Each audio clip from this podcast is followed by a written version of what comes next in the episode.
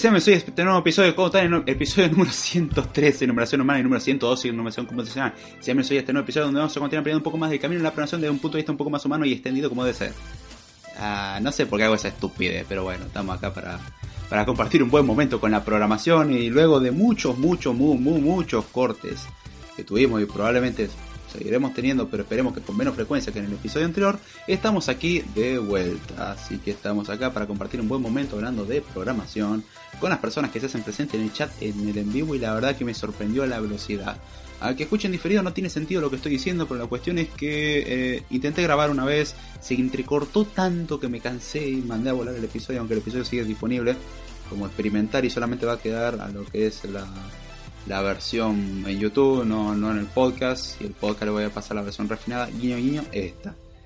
Eh, e, e, este episodio, esta transmisión, no, no, no, no lo otro.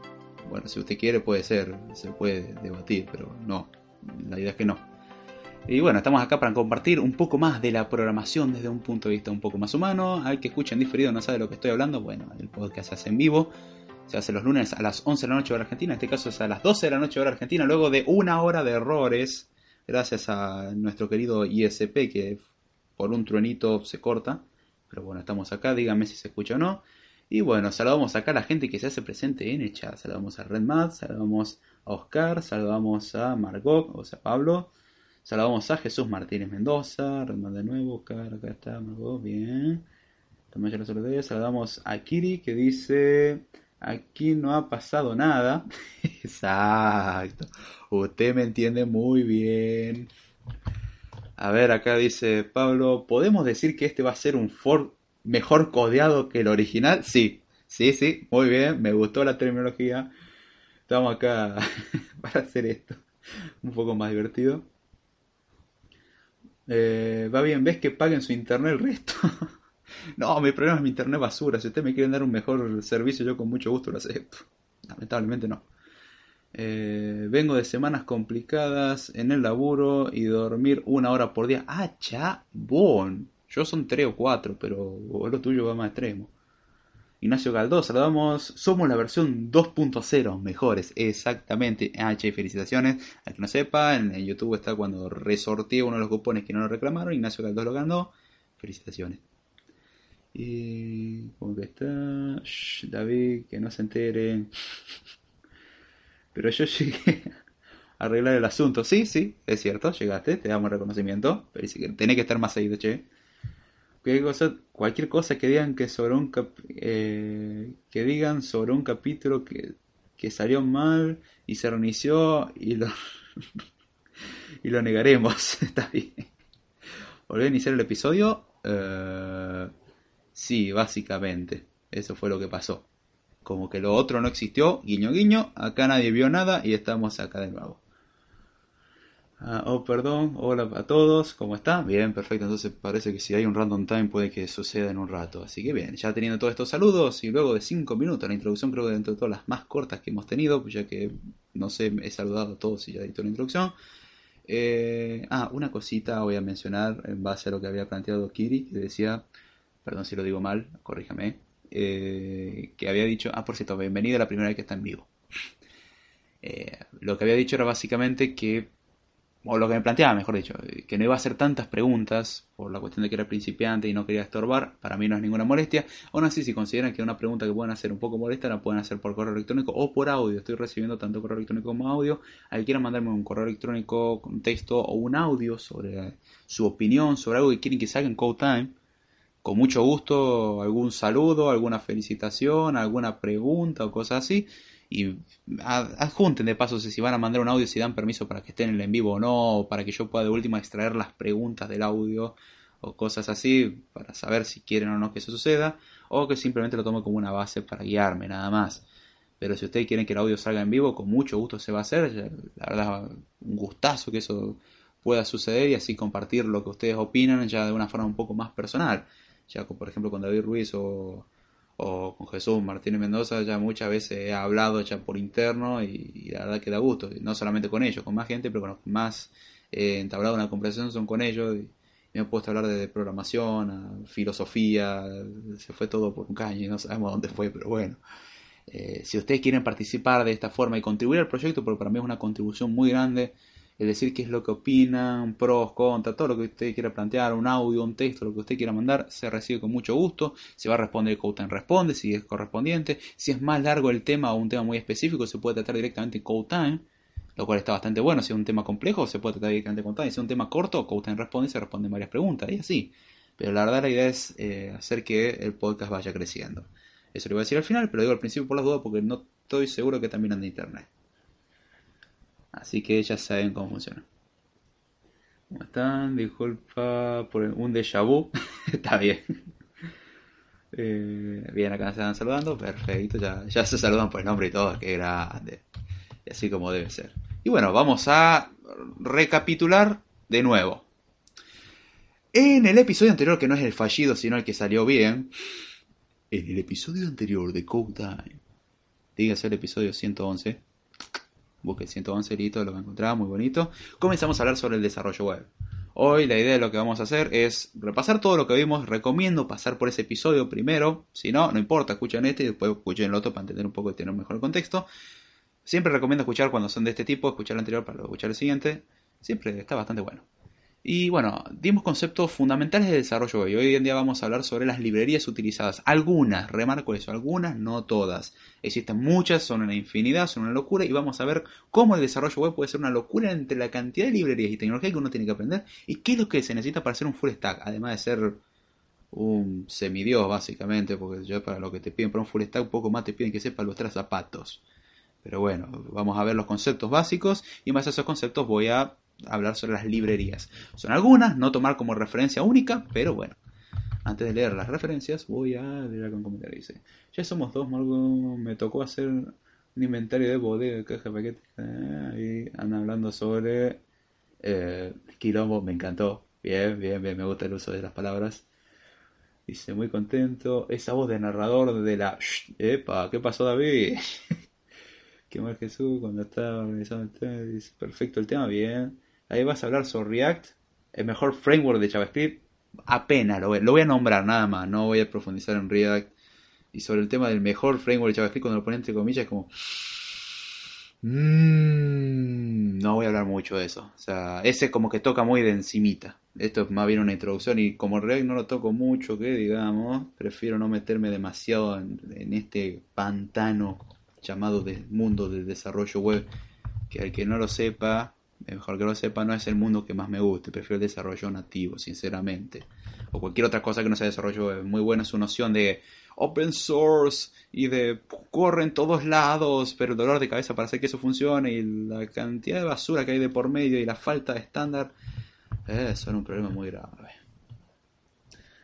Eh, dice, dale, lo nombraste, ahora se va a cortar la transmisión.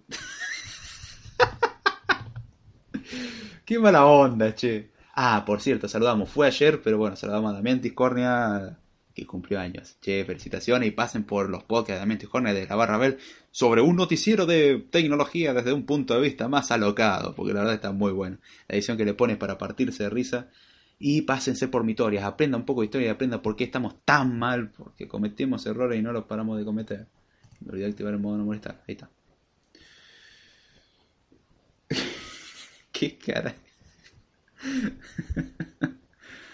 ah, dice, acompaña todo dice David. La voz de narrador es, la hostia. ¿Qué voz de narrador? No tengo voz de narrador. Me encantaría tener voz de narrador. El que tiene voz de narrador es Mistega.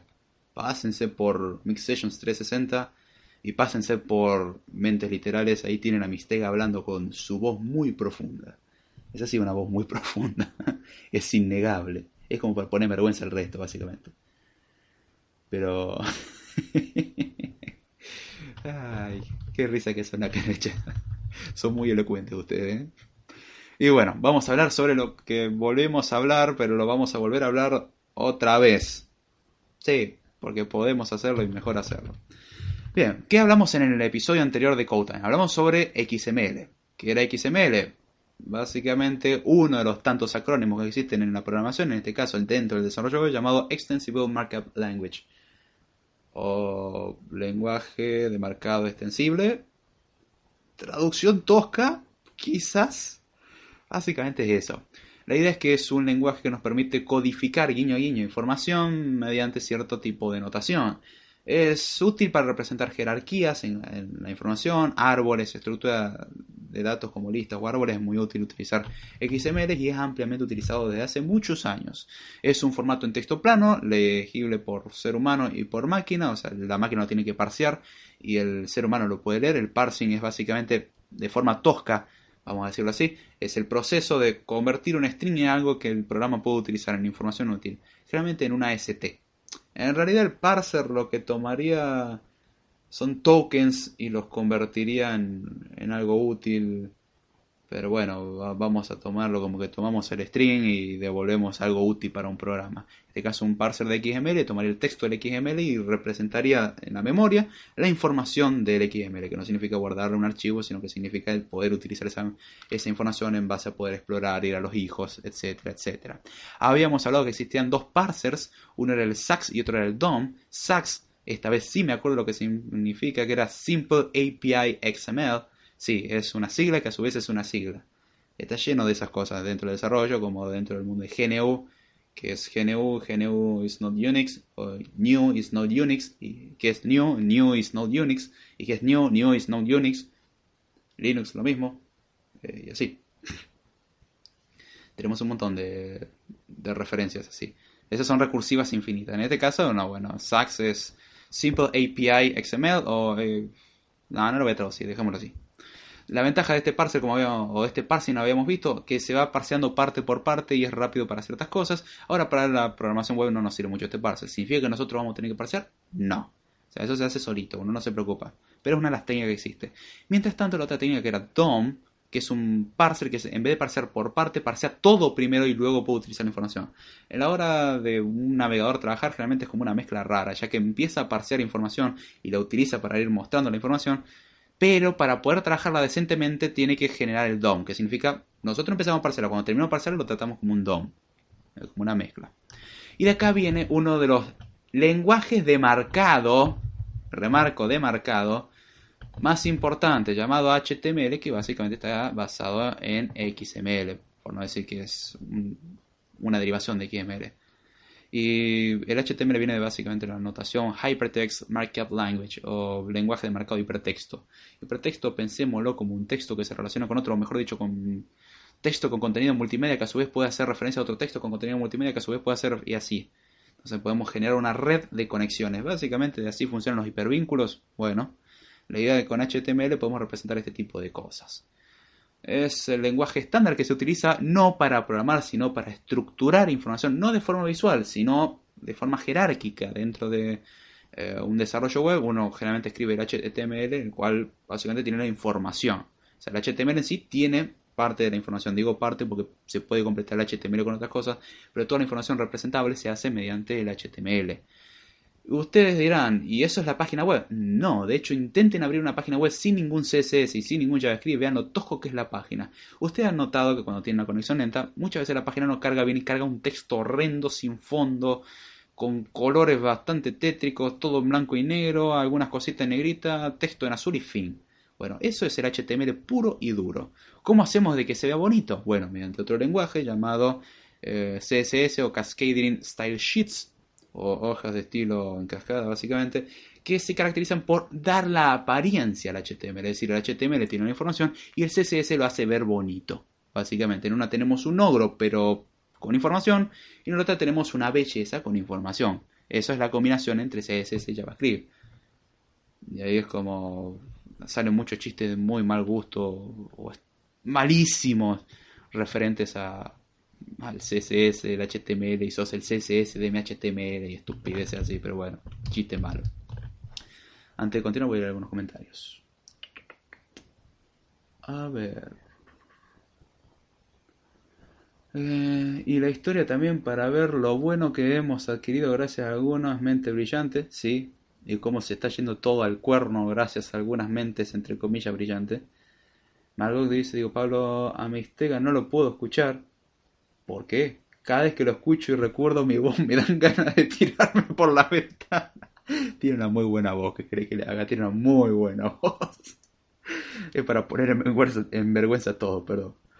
Ah, la voz que dice en episodios anteriores de Code Time. Esa. Esa voz tiene su encanto. is uh, this measure is for review. Siglas recursivas de siglas. Eh, siglas, recursividad de siglas. Eh, ¿Por qué me consideró YouTube esto como algo censurable? Mostrar el comentario. Eh, postdata. Si te pasas mucho entre servidores, terminas pensando el HTML con los ojos desde el curl. Terminas parseando el HTML con los ojos del curl. No me jodas que cuando estuve creando algunas cositas con feeds RSS, adivina con qué tenía que hacer el test o con qué probaba las cosas si el feed se tomaba correctamente. Sí, con curl y así comías XML directamente desde la terminal. Sí, te aprendes, entendés mucho de la, sintaxis de eso después de leerlo muchas veces, pero sí. Dice, Kiri, me anoto en ese chiste último para usarlo. Ahí es malísimo, te digo, ahí mucho mejor, en serio, no, no te hundas tanto. O tú estás siempre en mi head. me encanta tu body. Eres el style de mi vida. Ay, se maman con esos chistes. Ay. Esa es la que me refería con de narrador. Sí, ponele. Se fue de nuevo. No, no joda, en serio. Ahí, acá me dice que están dando bien. No, no me, no me, no me mareé Jesús. ¿Están dando bien o no? Díganme. Ah. Y lo que decía el podcast anterior en el que estaba luchando contra el río, parece que ya perdí la batalla recién. Pero bueno. Uh, dígame si se escucha. Técnicamente se tendría que estar escuchando y esto dice que funga. Sí, supuestamente está fungando. Dice. Eh, yo una vez llevé a cenar a mi, a mi novia XML desde la terminal. Ahora es mi esposa. Eh, me preocupa mucho tu adicción, mi querido David. Este, eh, en serio, te lo entendería si es un, no sé, un asistente de última, ponele que tiene una voz. Ya que sea con el XML me preocupa, en serio, es triste. Pero se cortó una vez. Ah, ok. ¿Se escucha bien? Perdón usted. No, no, por favor. Se fue solo un segundo, falsa alarma. Ah, perfecto, gracias. No quería cortar esto, pues ya me estaba por enojar. Pero bueno. Ahora bien, teniendo el CSS y el HTML, que no son lenguajes de programación, como dije muchas veces, pero por las dudas si a alguien no le quedó claro, es mejor remarcarlo existe algo que sí es un lenguaje de programación, que puede que no sea el de mayor agrado para mí, pero sí es un lenguaje de programación como tal, que es JavaScript. JavaScript sí es un lenguaje de programación, open source, orientado a objetos, es multiparadigma como lo habíamos mencionado en el episodio anterior, y es el que básicamente agarra el CSS y el HTML y hace que eso puedan interactuar de una mejor manera de la que normalmente, y hace que la página sea interactiva, cargar cosas en segundo plano, eh, poder recargar parte de la página sin ir a otra página y hacer que la página haga algo básicamente. Usar animaciones de una forma más decente, cosas que antes hacían de una forma más tosca con HTML o CSS. Hoy en día hay muchas cosas que lo podemos hacer con JavaScript o React.js que todo lo quiere hacer con el JavaScript. Pero bueno, es una locura, ¿qué quiere que le diga? Otro concepto importante, bueno, JSON. Bueno, dentro de JavaScript tenemos objetos. Dijimos que era un lenguaje orientado a objetos. Y la ventaja que tiene JSON, que JSON proviene de JavaScript Object Notation, conocido como JSON para los amigos, eh, es una forma de representar o de serializar la información de un objeto en JavaScript. O sea, uno tiene un objeto en JavaScript, uno lo puede convertir en un string. Mandar ese string a alguien, volverlo a convertir en un objeto y listo, tenemos dos objetos en distintos lugares al mismo tiempo. Es hermoso. ¿Vieron cómo funciona? Bueno, eso es JSON. Es otra forma de codificar información, al igual que serviría XML, nada más que JSON es un poco más versátil en ciertas cosas, ya que podemos representar listas de una forma mucho más cómoda, tiene reconocimiento de ciertos tipos de datos, cosa que XML no tiene. Eh, es mucho más compacto en grandes archivos, evita mucha redundancia y de paso viene con la ventaja de que, bueno, por defecto JavaScript lo puede interpretar, entonces venimos con esa ventaja. Cosa que XML puede que no. Se puede, pero es mucho más fácil tratarlo como el JSON y de hecho es un estándar en muchas cuestiones. Otro concepto que hemos nombrado es el DOM. ¿Por qué es importante esto? ¿Uno va a modificar el DOM? Sí. ¿Uno va a saber lo que es el DOM? La idea es que sea que sí uno puede literalmente tocar el DOM. Bueno, como tocar, tocar no, pero sí va a trabajar con el DOM. Y el DOM es un concepto importante, es una bonita abstracción que hay que tener en cuenta llamado Document Object Model. Y es básicamente un modelo del HTML vivo. ¿Cómo es esto? Voy a hacer la analogía, que esta fue la analogía que me gustó que hice en la parte anterior, y no la otra, medio turbia. Sino que pensemos a los que saben de programación orientada a objetos, vamos a pensar en clases y en, eh, instancias. Una clase, esto es lo que sepan C, JavaScript, bueno, JavaScript más menos, eh, Python, Java, C Sharp, Swift, la mayoría de los lenguajes de programación imperativos tienen esta noción de clases e instancias. Bueno, una clase define el comportamiento, es decir, una definición abstracta, mientras que la instancia es el objeto vivo en sí. Sea, un objeto es algo vivo, algo que uno puede modificar e interactuar, mientras que una clase es simplemente lo que describe qué es lo que va a tener un objeto en algún momento. El HTML sería como la clase y el objeto sería el, el DOM. Es literalmente eso. ¿Y por qué es importante esto? Porque básicamente cuando trabajemos con el JavaScript vamos a estar modificando la página y para modificar la página la abstracción que brindan los navegadores es usar el DOM. Uno modifica el DOM y los cambios que se hacen en el DOM se ven reflejados en la página. Básicamente esa es la idea. Y uno puede manipular muchas cosas gracias al DOM. Concepto importante también, que acá lo había remarcado Pablo, de que no era la única tecnología, no, pero es como de las más conocidas y no quiero meterme mucho en el mame, es Ajax, también conocido como Asynchronous JavaScript and XML. La idea de eh, Ajax es trabajar de forma asíncrona. O sea, la página carga una vez, pero al mismo tiempo podemos cargar otra información de forma asíncrona que no depende de la primera carga de la página. Y la información se transmite generalmente por XML o por JSON. Y la forma de interacción clásica es JavaScript. Hay otros lenguajes, pero se puede usar. Eh, JavaScript es generalmente lo que se utiliza porque es un lenguaje de frontend. Algo importante que no remarqué hasta ahora, bueno, que existe una división en la parte del desarrollo web está la parte enfocada al frontend y otra parte enfocada al backend. ¿Se puede trabajar en las dos? Sí, un full stack hace eso y se vuelve loco. Pero bueno, el frontend es básicamente la parte del lado del cliente o client side, en la que uno es el cliente y tiene el HTML, el CSS y el JavaScript que ejecuta en el navegador. Es básicamente lo que está del lado del navegador. Ahora tenemos el server side o el backend, que para muchos es lo más interesante y para muchos es el dolor de cabeza de su vida, en lo cual uno tiene que hacer el programa del servidor, el, cual se va a encargar de mandar la información necesaria para que el frontend pueda trabajar. Es decir, por ejemplo, mandar el, un, construir un HTML, mandar los archivos, redireccionar como debe ser, toda esa parte es backend. Incluso uno puede diseñar una página web en backend de forma dinámica y luego se manda al frontend y ahí se ejecuta el respectivo JavaScript y todo lo que sea, pero mientras tanto la página se construyó, no era algo, no era algo estático, sino algo dinámico que se construyó en el backend. Y esa es la idea. Y esos son los conceptos fundamentales que hay que tener en cuenta para comenzar. Y a partir de ahora vamos a hablar de librerías y aclaro que van a ser algunas. Hay muchísimas más y se puede profundizar muchísimo en cada una. De hecho, se puede dedicar un episodio a cada una. Como no tengo tal experiencia, prefiero no hacerlo y hablar de las que tengo por ahí más noción y el resto nombrarlas y, no, y mencionar justamente los conceptos importantes alrededor de estas y lo importante que es esto. Al final de esto vamos a ver qué es lo que se recomienda aprender y cómo comenzar y cómo convertirse en un full stack y convertirse en ese dolor de cabeza que nadie quiere ver, pero bueno. Ahora vamos a leer algunos comentarios. Eh, usted, esa alarma. Cada uno con su filia sean felices, dice Pablo David. Lo que te perdés por no aventurarte a compilar el kernel de una de tu distro favorita. No sé si lo decís con sarcasmo o lo decís en serio. Acláramelo. Cuando peleas con placas Wi-Fi en Debian podés terminar con un final feliz. ¿Noto sarcasmo? Aclararme si no es sarcasmo, lo estoy tomando con sarcasmo.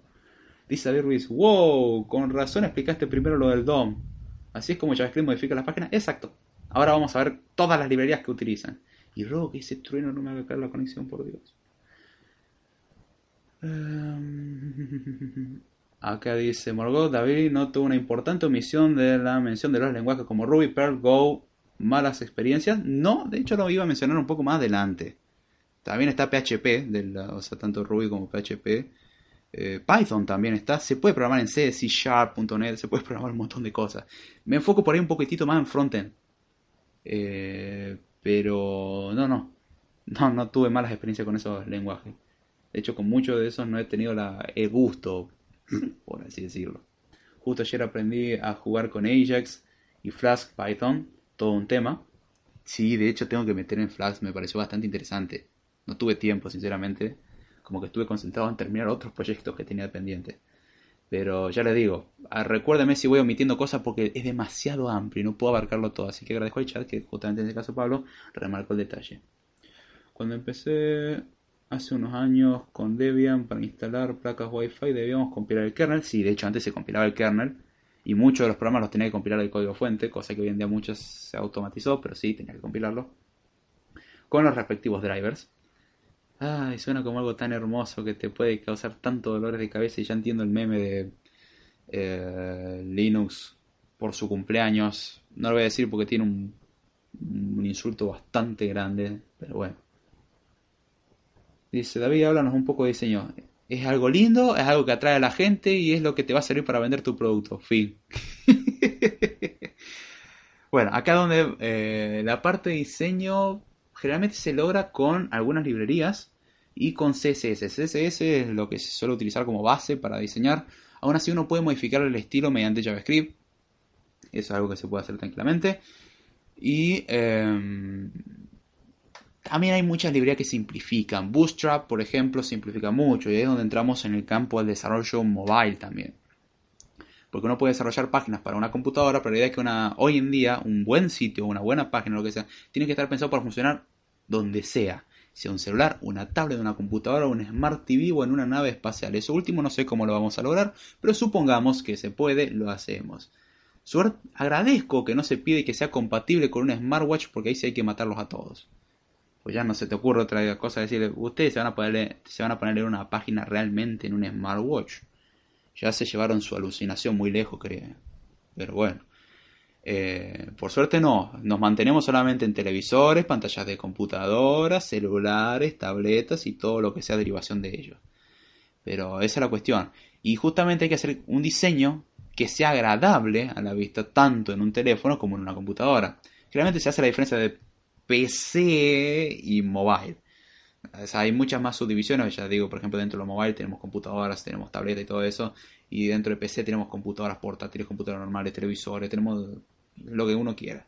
O sea, hay una variedad. Pero bueno, la mayoría, si uno quiere ser puritano, lo hace con CSS. Hay que dominarlo, es mucha práctica. O sea, no es algo que digamos es difícil usar CSS, no, pero tratarlo bien, usarlo correctamente y tener un diseño bonito es algo complicado. O sea, es algo que requiere práctica. Como todo requiere práctica. Lo mismo que estructurar un HTML y saber dónde corno poner un div es práctica. Dónde utilizar cierta estructura de datos es práctica. Todo es práctica. Y en este caso se reduce a práctica. Prueba, error, leer código de otros, ver cómo están hechas páginas. Uno ve una página, cómo hacen esto, así que derecho y se dan cuenta que está hecho con cualquier cosa, menos con lo que uno quiere, pero bueno. Y cada tanto se topa como, ah, mira, acá tenemos un CSS, vamos a leer lo que dice y tratar de interpretar lo que está haciendo. Ah, mira, acá está usando Bootstrap, qué tramposo. Ah, mira, cuánta trampa que hay acá. Oh, usa React.js. Wow. no, es broma, broma. Pero es, es más una cuestión de saber diseñar. De hecho, hay muchas cosas que se representan con CSS, hay iconos predefinidos con CSS. Eh, se puede pintar con CSS, no es la idea, pero se puede mucho más económico si que mandar una imagen. Por ejemplo, anteriormente un menú le poníamos imágenes. Hoy en día le ponemos una cosita hecha con CSS que es un texto plano que pesa un par de bytes y listo. O kilobytes si lo queremos ver, pero pesa menos que una imagen. Entonces es más fácil de transmitir y es bastante reutilizable, está bastante bueno eso. Y hay cosas que ya los navegadores lo reconocen de por sí, entonces ya ni siquiera uno se tiene que preocupar por eso. Pero es bastante amplia la cuestión de diseño. Muchas veces lo que uno termina haciendo es delegando alguna librería o framework el cual se encarga de hacer eso. Por ejemplo, Bootstrap. Bootstrap es uno de los más conocidos en que uno agarra y dice, bueno, querido Bootstrap, yo te voy a pasar estas clases de CSS y estos IDs y vos vas a trabajar y vas a hacer que se vea bonito y yo no voy a hacer absolutamente nada con CSS. Son mínimas las cosas que uno retoca en base a los conceptos que Bootstrap brinda. Eso es algo lo que vamos a ver un poquitito más adelante en el episodio. A ver. Si diseño cosa que me falta un montón, dice Pablo. Yo te acompaño en el sentimiento junto a otras personas que sé que tienen el mismo problema que vos y yo. El problema es que para eso muchas veces se necesita conocimiento de diseño gráfico. O sea, no es tanto programación, sino que es diseño gráfico, literal. Eh, un programador lo que puede hacer es tomar todas esas partes juntas y ya está. Pero no es diseño gráfico y uno no se dedica a diseño gráfico, entonces cuesta mucho. Pero podés aprender. Postdata, ¿aprendes mucho compilando el kernel? Dice Pablo. Sí, definitivamente. Vas a renegar mucho también. Acá dice Pablo, un sitio muy bien programado utiliza tecnologías como Node.js. Sí. Ajá. no, perdón, perdón. Vamos a decir. Angular, React y MongoDB. Esa es una de las tantas formas.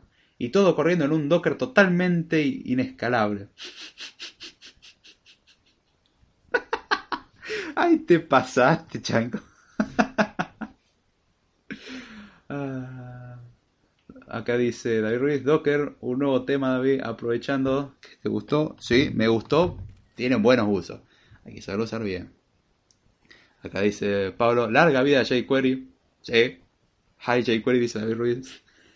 Me gusta la idea de David Ruiz, especial de Docker, Jordánicos. Eh, oh, Cucumber. Oh, maybe yes, maybe yes. Eh, yo apesto en diseño. Qué bueno que sean eso y no, no en el aspecto físico. Está bastante bueno. O sea, no apestar en la vida real está buenísimo. No, broma. Eh, no, yo también apesto en diseño. Acá dice David Ruiz. No, yo te acompaño en el sentimiento. Soy un asco diseñando. Voy aprendiendo sobre la marcha. De hecho, el logo de CodeTime es algo que a un profesional le tomaría unos 5 a 10 minutos. Tengo que admitir que el logo de CodeTime que ven ahora me tomó al menos 4 horas. Por lo menos, por no decir la cantidad de tutoriales que tuve que consumir para poder más o menos ir reflejando lo que quería. Y aún así no salió. Pueden notar defectos en el logo de CodeTime. Próxima remodelación intentaremos hacer un mejor trabajo. Pero bueno, mientras tanto vale ver muchos videos de, de gente que es diseñadora profesional y muestra pequeños truquitos y como, ah, mira, no se me hubiese ocurrido hacerlo de esta forma. Inkscape es más poderoso de lo que yo esperaba. Lo único macana es que Inkscape, perdón, lo único malo, macana sé que en algunos lugares significa otra cosa. Eh, lo único malo de Inkscape es que Mac funciona asquerosamente mal, pero bueno, de ahí en más está muy bueno. David, eh, mm, diseño de redes, vale. Eh, C, diseño de redes. Ah, perfecto. Si me interesa eh, convertirme en un desarrollador frontend y empiezo desde el principio, ¿cuáles son los conocimientos mínimos de backend que son imprescindibles? Bueno, mira, en sí tendrías que saber hostear, o, incluso hay servicios que ya te lo brindan gratis, y lo que podés pensar en principio es cómo instalar un servidor en tu computadora en localhost. Realmente instalas Apache, lo que se suele instalar. Hay paquetes que ya te vienen con eso todo configurado, como XAMPP entonces vos corres un servidor, que sería puede ser Apache, el otro que era IIS, eh, o ISS, siempre me olvido cuál es la que se repite. Hay distintas tecnologías de servidores, podés contactar a un hosting, pero podés empezar a experimentar vos por tu cuenta con un servidor tuyo que es tu propia computadora. Recordar que un servidor no es nada más ni nada menos que una computadora con un programa puesto. Tenés que configurar tu computadora para eso y luego o sea, decir que redireccione nomás al, al index de tu página. Y además puedes empezar a experimentar. Después sí, podés ir mejorando y aprender a hostearlo decentemente y todo eso. Pero mientras tanto, si lo que querés aprender a desarrollar web, podés tirarte a desarrollar en frontend así nomás CSS, HTML y JavaScript. Así puro y duro, bien hardcore. O meter alguna librería que en parte lo que se recomienda. No es lo bueno, pero es lo que se solicita generalmente. Pero eso es muy bueno. Dice, también apesto cuando voy en el metro. Dice, no es cierto, aquí no hay metro. No, acá tampoco. Bueno, pero en verano puede, puede pasar. Acá Macana, si eso es que... Eh, acá... Macana, si es eso que decías, eh, no sé, a mí me comentaron de que Macana era otra historia y que el negro de WhatsApp era muy macanudo. Digo nomás. No te estás perdiendo de mucho. De eso es el método, dice. Suerte que no vas apretado como atún. David, un backend que se aprecia, usa SAMP en Windows para Tomcat y MySQL. Ay, ay, ay, pará, me dolió. Puedes darme menos bofetazo de... O sea, ya cuando dijiste Windows me dolió. Me dolió mucho eso. Podés usar SAMP en Linux, hermano. Pero bueno. ¿Por qué usarías Windows en backend? No. No, no lo usarías. Es como, ¿por qué? ¿Por qué? Pero bueno, vamos a empezar a hablar. ¿Y de qué vamos a hablar? Bueno, la primera librería, jQuery.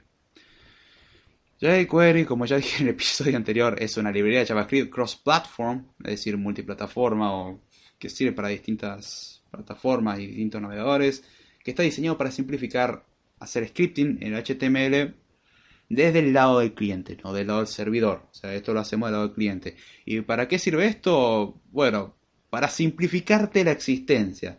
Con esto puedes elegir elementos del DOM de una forma más sintácticamente agradable. Podés ahorrarte de definir muchas funciones porque ya viene con muchas funciones definidas. Y acá es la diferencia de desarrollar las cosas bien de cabeza, sea con el lenguaje puro, el lenguaje vanilla, como se le suele decir, a usar una librería. Y jQuery es una de las librerías más utilizadas que hay. Es como se llegó al punto de que es tan utilizada de que eh, la gente asocia de que la sintaxis de jQuery es un JavaScript o jQuery es un lenguaje de programación, cuando jQuery no es un lenguaje de programación, sino que es una librería que toma cosas de JavaScript. Nada más. De hecho, se caracteriza por ver un signo de dólar, entonces si tiene signo de dólar es porque está programado en jQuery. Bueno, está programado usando jQuery, pero no en jQuery, no es un lenguaje, repito. La idea es que brinda un syntax sugar, una sintaxis mucho más agradable para simplificar muchas tareas navegar en el documento, es decir, en el DOM. O sea, nosotros podemos buscar cosas en el DOM de una forma sencilla, gracias a jQuery. Hacemos un llamado con la llave, le pasamos los parámetros que sean como el label o el nombre de, va, el label, el, la clase, el ID o cosas así, y esto va seleccionando una selección bastante más cómoda que normalmente sería como select item by ID o select, item, o select items by ID y acá simplemente haces el llamado y te olvidas del problema y ya está. Tiene funciones de orden superior. Pido disculpas si alguna vez lo mencioné como funciones de alto orden. Traducción errónea, errónea perdón. Son funciones de orden superior, eh, high order functions. Eh, son la verdad bastante útiles. Eh, y bueno, justamente jQuery incorpora mucho de esto. Permite elegir elementos del DOM, como dijimos, crear animaciones para hacer que la página se vea más bonita y sobrecargar el procesador ya que estamos. ¿Por qué? porque podemos sobrecargar procesadores.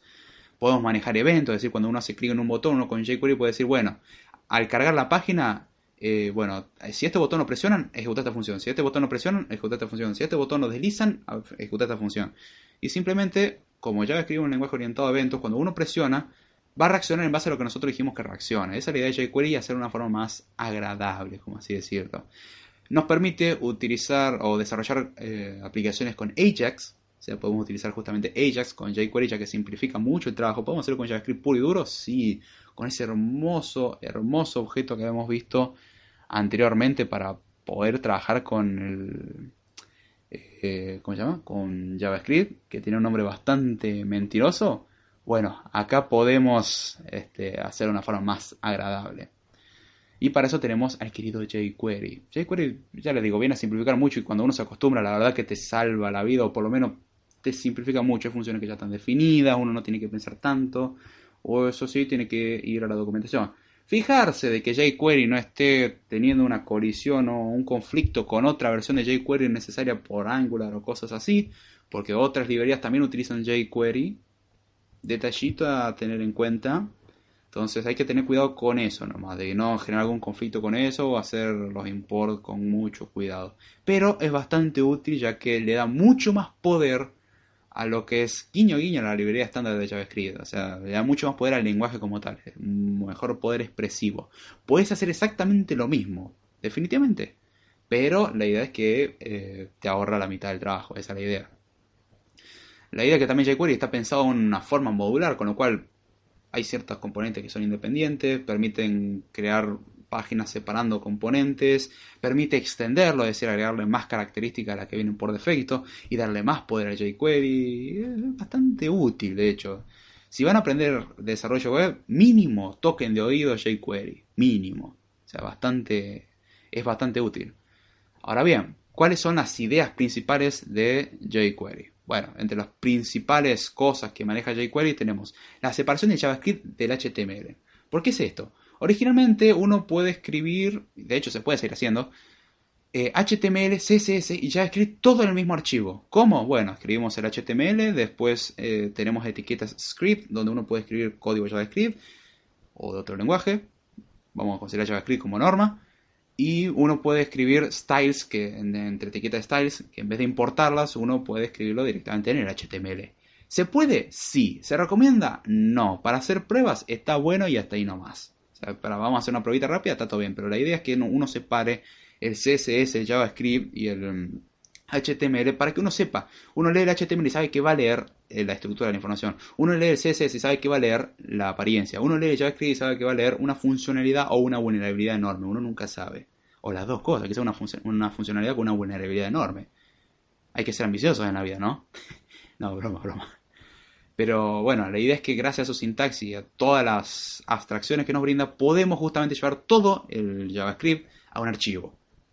Anteriormente lo podíamos hacer, sí, también, pero acá nos incita a hacerlo ya que vamos a, buscar los elementos del DOM directamente del JavaScript. O sea, decimos cuando la página se haya cargado, buscar todos estos elementos del DOM y agregar estos eventos, por ejemplo. O estate listo para modificarlos en algún momento, cosas así. En ese aspecto es muy cómodo jQuery, cosa que antes uno podía hacerlo con cosas inline y quedaba un HTML horrendo, que la mayoría de las páginas tienen ese diseño, los invito a ver la página de Spreaker y alucinar, o lo mismo que la página de iVoox. La página de iVoox es asquerosa para obtener el enlace de descarga. Lo que tuve que renegar para descubrir finalmente el patrón en el enlace de descarga gracias a un tracker que me permitió ver hacia dónde se dirigía, encontrar el patrón en la URL y así poder descargar los episodios de iVoox. Ah, gracias iVoox por no tener una API pública, gracias. Privada la tiene, pero no es el problema. Tiene que hacer ingeniería inversa y no, no soy muy bueno en eso. Pero bueno, la idea es que justamente el, JavaScript no esté en el HTML. Si uno quiere ahorrar espacio, sí, está bueno. O sea, para mandar menos información, hasta ahí nomás va a hacer menos request. Pero en general, la, idea es que uno se pare para entender qué es lo que Carno está haciendo. Otra ventaja que tenemos que es mucho más breve y claro de entender. Uno lo lee y es más simple de entender lo que está haciendo que leyendo algo en JavaScript. Obviamente, si uno lee la documentación, si uno no sabe nada de jQuery, eso, olvídese, la claridad la tiramos a la basura. También sirve para eliminar ciertas incompatibilidades entre navegadores. ¿Y por qué es esto? Bueno, algo que muchos no saben de desarrollo web y es uno de los pain in the ass o uno de los dolores de cabeza más grandes que hay dentro del desarrollo web es que lo que hace para un navegador no necesariamente funciona para otro, ya sea en HTML, CSS o JavaScript. Bueno, la idea de jQuery es evitar estas incompatibilidades y cosas que en un navegador funciona así y en otro no, implementando las cosas para todos los navegadores. Cuestiones de que si uno implementa cierta funcionalidad o llama una función, se comporte igual en todos los navegadores. ¿Dónde encontramos el problema? Internet Explorer, por ejemplo. Internet Explorer es ese navegador que causa dolores de cabeza ya que es incompatible con casi todas las tecnologías como de Internet Explorer 9 para atrás o Internet Explorer 10 para atrás, es incompatible con casi todo. Con todo lo lindo que tiene HTML5, CSS3 y cosas así. Entonces tenés que andar renegando. jQuery como que brinda un poco de ayuda. así, el Internet Explorer sigue siendo un dolor de cabeza. Y el desarrollo para, por ejemplo, algo que se vea en Firefox no es lo mismo que algo que se ve en Opera, algo que se vea en Safari, algo que se ve en Internet Explorer, algo que se ve en Chrome. Cada navegador tiene su peculiaridad y hay ciertas funcionalidades que tenés que usar directivas exclusivas de un lenguaje en particular o porque sabes de que, perdón, de un navegador en particular porque sabes que ese navegador sí tiene la funcionalidad pero el otro no. Esa es la razón por la cual muchas páginas lo que hacen cuando uno carga dice este navegador no es compatible. Por favor, háblalo con Internet Explorer o ábralo con Chrome o Firefox u Opera, alguno de esos. Generalmente los que quedan excluidos en esto son o bien Chrome, medio raro, o bien Internet Explorer o Safari. Son como, bueno, Safari no te conozco. Dígase Mega, por ejemplo, tiene esa cuestión. Se dice Firefox, Opera, Chrome, bien, Safari, Internet Explorer, llore amigo. Pero bueno, esas son las cuestiones que hay. Hay que tener en cuenta, y eso es uno de los dolores de cabeza del desarrollo web. Uno quiere hacer cosas multiplataforma, muy bien. Atenete al, al, volverte loco para hacer que funcione en todas las plataformas. jQuery intenta dar una mano en esto. ¿Da una solución completa? No. Pero la verdad que mejor que nada es definitivamente. Y otra capacidad que tiene la extensibilidad, es decir, de poder expandir las capacidades básicas que ya jQuery nos brinda, que no significa que jQuery sea básico. Pero ya con eso podemos agregarle más cosas. Ahora vamos a leer un poco el chat y luego vamos a, a continuar con el amado Node.js. Uy, acá acabo de leer un, un error grande en el chat, a ver. Uh, escribieron un poquito, amigo. Hablan sobre el olor a chivo en el metro, se imagina Jesús. Cuando fui a un curso, acá dice Pablo, cuando fui al curso de PHP te metían HTML, CSS, MySQL a la vez. Es como, la, como el señor Burns con las enfermedades, así. Creo que fue una broma, ¿verdad, Pablo? Dice David. Eh, yo creo que no es una broma, yo lo veo muy creíble. Postdata. Usan SAMP a la hora de pasar a producción y ver cómo se rompe todo y ver cómo se rompe todo, te dicen, en mi PC anda. ¡Ay! Espero que no tengas que trabajar demasiado con ese tipo de gente, Pablo. Sí, es lindo probar eso, pero también después tenés que probar una instancia en el servidor antes de pasarlo a producción. Mínimo, ¿no? Ah, o probarlo en otra más. Eh, Fijaste que la configuración... Ah. Me recuerdo algo de un examen o algo así, dice Ruiz. Me pasé, perdón, pero lo vi una vez en un developer que trabaja para el gobierno y tenía que compartir mi dolor. Me siento mal por ese developer. O no, no sé. David, soy el único que deseo que el creador de Sam se dedique a otra cosa. no, no, yo te acompaño en el sentimiento. Ah, es cómodo para probar cositas al principio. O sea, al principio está bueno probar cositas, está todo bien. Después no, después hacerlo decentemente y aprender a configurar. Es un dolor de cabeza, pero mejor. Y ahora se largó a llover, qué bueno. Eh, desde que eso existe aparece en todos lados. En mi vida, eh, en mi vida lo he visto varias veces en servidores productivos. Arreglar un error, un error dentro de eso es una patada. Sí, también tenés eso. O sea, no todo viene a solucionar problemas. David Ruiz dice, pero para los que no saben montar un servidor en Linux, le ayuda a hacerlo fácilmente para pruebas y, e incluso sin, sin internet trabajas, si me equivoco, dale. No, es, en ese caso sí tiene razón, para hacer pruebas para vos. Y después tenés que hacer la prueba en un servidor de verdad. Pero si querés hacer prueba para vos, para eso sí sirve. Y hasta ahí nomás porque dice que la configuración anda para el traste. Pero, o sea, para hacer ese tipo de cosas sí. Ahora, cuando lo usas en el ámbito de servidores de verdad, es decir, yo voy a subir mi servicio con SAMP, eso es otra historia, eso es un asco. Eso no se hace. Pero para hacer pruebas sí, o sea, para alguien que está empezando está bueno como primera aproximación de ver qué es lo que existe, cómo configurar algunas cosas básicas y a partir de ahí empezar a aprender. O sea, como punto de partida, pero nunca usarlo de forma profesional. En ese caso sí tengo. ¿Cuántas veces se ve un login que lo usa una función de JavaScript incluida en HTML y que solo valida contra un if password, is password igual a mi superclave? ¿Sabes lo peor, Pablo? Que no es un chiste, es realidad. Ah, dice David Ruiz, no, eh, no dice Pablo, le dice a David, no lo niego, lo que reclamo es que al facilitar el tema a los developers hacen que no sepan cómo funciona. Hablo de la eh, hablo de la teoría, no de la práctica. Exacto. Exacto, exacto, exacto. La importancia de la teoría. Ahí en ese caso justamente lo que estuvimos hablando en estos días con David, que justamente remarcaba la importancia de la teoría. Y eso es algo que agradezco porque es muy poca gente la que conozco con esa peculiaridad. A diario hablo con developers que lo usan y no saben lo mínimo de cómo se procesa una petición en PHP a nivel de servidores. Preguntarle qué es un servidor y, no te, lo, te van a decir una computadora especial. Pero creo que pasa eh, como con otros muchos temas. Con todo. Con todo pasa eso, es el tema. No, no, no investiguen ni por qué si es fácil. Y es el problema y el riesgo de dar la programación fácil. Los eh, drag and drop para crear aplicaciones. Casi lo tiro en inglés, perdón. Eh, los drag and drop para crear aplicaciones y cosas así sirven para crear cosas simples y está muy lindo para aprender cosas básicas. El problema es que lo llevan al campo profesional. Y eso no sirve. Eso no sirve o es muy básico su funcionamiento y es claro que puede funcionar mal y va a salir mal. Eh, el tema es que para qué... No, pero es fácil. Ahora la, gente va a poder programar con más facilidad porque el concepto es hay que hacer que en el futuro todo el mundo programe. Y el concepto es que básicamente nadie sabe cómo hacer algo bien. Y eso es un problema grave.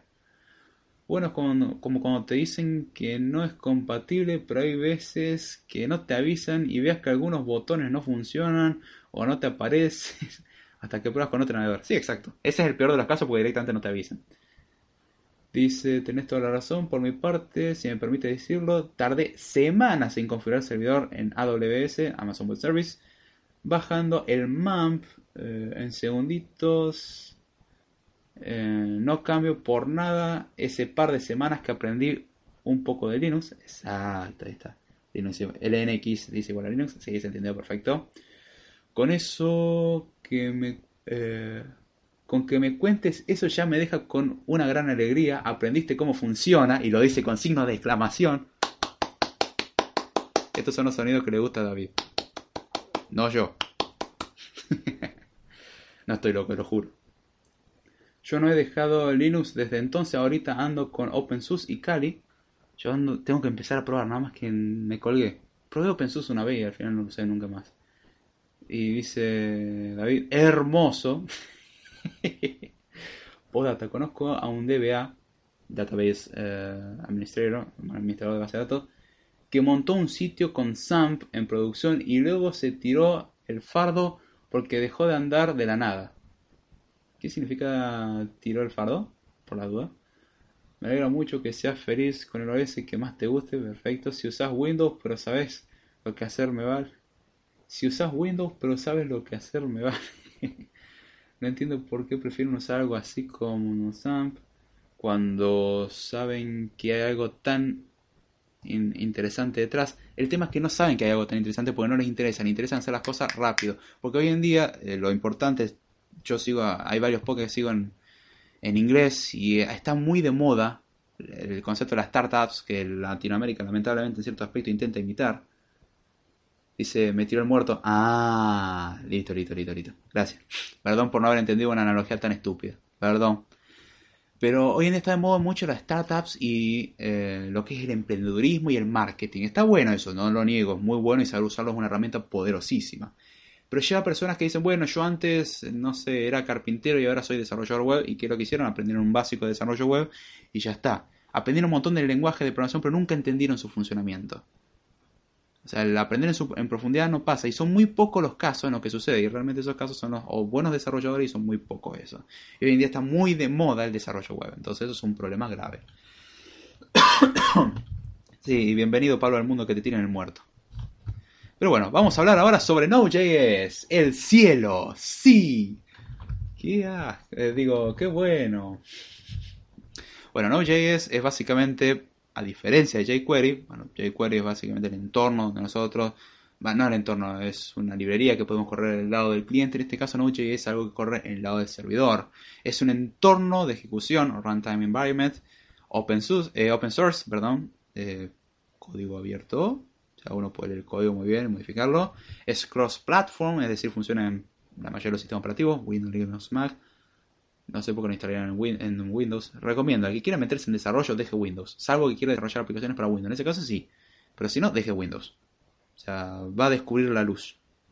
Va a renegar como un montonazo, pero va a descubrir la luz al mismo tiempo y se aprecia más bien renegar un montonazo por esos pequeños momentos de felicidad que estar renegando todo el día con Windows y encima que no funciona como uno quiere porque las herramientas no están compatibles y bla bla bla. La idea de Node.js, como su nombre lo indica, en parte es definición, JS, o como dirían algunos españoles, no de JS. Node.js. Bueno, Node.js, sí, perdón, me duele mucho cuando hacen esas esas transliteraciones, pero bueno. Node.js es básicamente el entorno donde uno puede correr JavaScript en una máquina, pero del lado del servidor, no como un navegador, sino como un lenguaje de programación como tal. Uno de hecho puede tomar Node.js y utilizarlo como si fuese un emulador de JavaScript, que en parte lo es, para hacer pruebas con JavaScript. Uno carga un archivo y lo ejecuta y, se fija si funciona bien, como uno lo haría con Python, bueno, o como lo haría con Swift, como Haskell, con HCI bueno, uno puede hacer lo mismo con Node.js en JavaScript. ¿Node.js es el único? No, hay más. Voy a enfocarme en Node.js porque es uno de los más importantes. Y remarco, no voy a hablar de todos porque son demasiados. La idea es que nosotros con esto podemos correr código JavaScript desde el lado del servidor. Está mm, pensado para incluso mandar cuestiones en JavaScript al lado del cliente y que el cliente lo procese. Algo importante también a tener en cuenta es que JavaScript fue pensado para trabajar del lado del cliente, no del lado del servidor. Luego JavaScript lo pusieron hasta en la sopa. primero era para hacer páginas web más interesantes y ahora lo utilizan para hacer robotitos, inteligencia artificial y un montón de cosas. Pero bueno. Eh, ¿Qué quieren que le diga? Lo usan hasta en la sopa y para cosas que no deben usar, para cosas críticas de seguridad y vamos a poner JavaScript sin considerar un pomo en la seguridad. Porque no nos importa, porque ¿quién va a querer piratearnos a nosotros? Después pierden todo su dinero y se funden y se quejan, pero bueno. La idea de Node.js en base es plantear este hermoso paradigma muy fantasioso, el cual es JavaScript Everywhere. Que ese concepto ya lo teníamos con Java, escribirlo una vez, correrlo en todos lados, que era creo write once, eh, run everywhere o algo así, creo que es el eslogan de Java. Bueno, así le fue, o sea, Java se usó mucho, pero aún así no es el lenguaje maestro. ¿Es uno de los demás, uno de los más usados? Sí, pero no es el lenguaje maestro en cuanto a, desarrollo. No es el único lenguaje, no es que desplazó todo como dijo que iba a ser. De hecho, hoy en día tenemos más lenguaje de programación, por ejemplo, de desarrollo web, que no, no utilizan Java. Pero bueno, se puede igual programar del lado del servidor con, con Java, es posible. Es medio tosco y no me gusta mucho, pero se, poder se puede.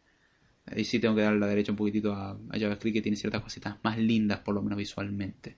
También se puede hacer en Python y muchos otros lenguajes con otras estructuras que no son con Node.js.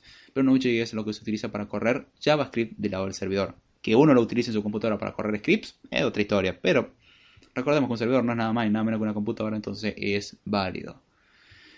El paradigma base de Node.js es event driven, es decir, conducido por eventos. Básicamente, Node.js espera un evento y reacciona al evento. O sea, es, es esperar evento y reaccionar a los mismos.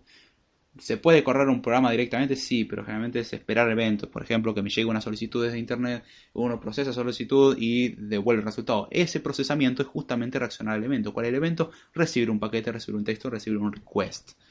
Permite tener interacción entrada-salida asíncrona, que esto difiere de otros sistemas como Python, como con PHP, Python y otros sistemas, en los cuales uno recibe un request, lo procesa y después devuelve.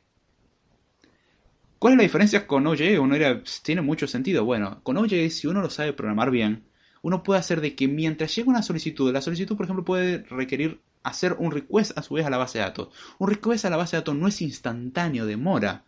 Entonces, mientras el request demora, se lo mandamos a la base de datos para que el, DBMS o el Database Management System procese el query que hizo Node.js en este caso, nosotros podemos seguir recibiendo requests desde Internet y preparar solicitudes para la base de datos también. Entonces, cuando tenemos la respuesta de la base de datos, podemos responderle al cliente. Entonces, de esta forma, el servidor podríamos decir que no descansa nunca si le mandamos constantemente. Tiene ventajas y desventajas, hay que saberlo hacerlo bien y puede ser un dolor de cabeza que llegamos al... Habíamos hablado una vez del Dependency Hell. Y acá, ¿cómo se llamaba? Era el Hell de algo, pero era el infierno de, la, de los callbacks, callback hell, eh, que básicamente una función hace un request y le pasamos una función que va a ser llamada como respuesta por función de orden superior y a su vez este callback llama a otra función que tiene otro callback y otro callback y otro callback y otro callback y se genera un conflicto tan grande que en realidad el código se convierte en algo inentendible. Que hay formas con el async y otras estructuras que existen en JavaScript para hacer todo esto de una forma más estructurada la verdad que está más, más bueno desde ese punto de vista. Mientras tanto, en PHP no te complica tanto la existencia de que, bueno, simplemente recibo request, hago request a la base de datos, devuelvo la información correspondiente y ahora sí puedo procesar el siguiente request. Es más ineficiente desde ese punto de vista porque va a haber tiempo muerto, pero responde mucho más rápido. Entonces hay que ver, depende para qué cosa. Para cosas en tiempo real se recomienda Node.js. Para cosas más simples se puede usar PHP tranquilamente. ¿Significa que PHP no se puede utilizar? No, se puede utilizar. Pero hay cierto tipo de base de datos que funcionan mejor que otras. Por ejemplo, la base de datos no, no SQL suelen ser más rápidas que la SQL, pero su estructura no tiene tantas relaciones, o sea, no tiene relaciones, ni toda la álgebra compleja que tiene una, un lenguaje relacional. Entonces, como que perdemos un poco de poder expresivo, pero ganamos mucho en velocidad. Entonces hay que saber elegir entre qué cosa. La ventaja que dijimos justamente en Node.js es que brinda una interacción en tiempo real. O sea, para aplicaciones que necesitan algo llamado tiempo real, es decir, constante interacción, mantener contacto con multimedia, chats en vivo y cosas así, es muy cómodo y muy útil. Cosa que PHP puede no ser lo más eficiente en empezar para grandes cantidades de personas consumiendo al mismo tiempo. Y bueno, detallito menor y eh, que lo dejamos por ahí es que está distribuido por la Node.js Foundation. Ah, por cierto, Node.js, si lo quieren buscar, es node.js. Por eso a los queridos españoles les gusta decirle node.js. Pero bueno, ya terminamos con Node.js. Ahora leer algunos comentarios. Eh, el DBA es un crack en base de datos de todo. A ver, dice Pablo, postdata no... ¿Vos crees que le hace número? No, a ver, lo voy a leer. Orgullo se llama. 3, 6, 9, te está pasando, hermano. Ay, me perdí. 3, 6, 9, 12, 15. ¿Cómo se lee este número? Perdón, acá Pablo escribió un número y quiero tratar de leerlo. A ver, 3, 4, 5, 6, hasta acá un millón. Son 500 millones. Hasta acá es un billón. Ok. Si mi lectura no me falla y si sé leer estos números porque ya a partir de acá me pierdo, dice postdata.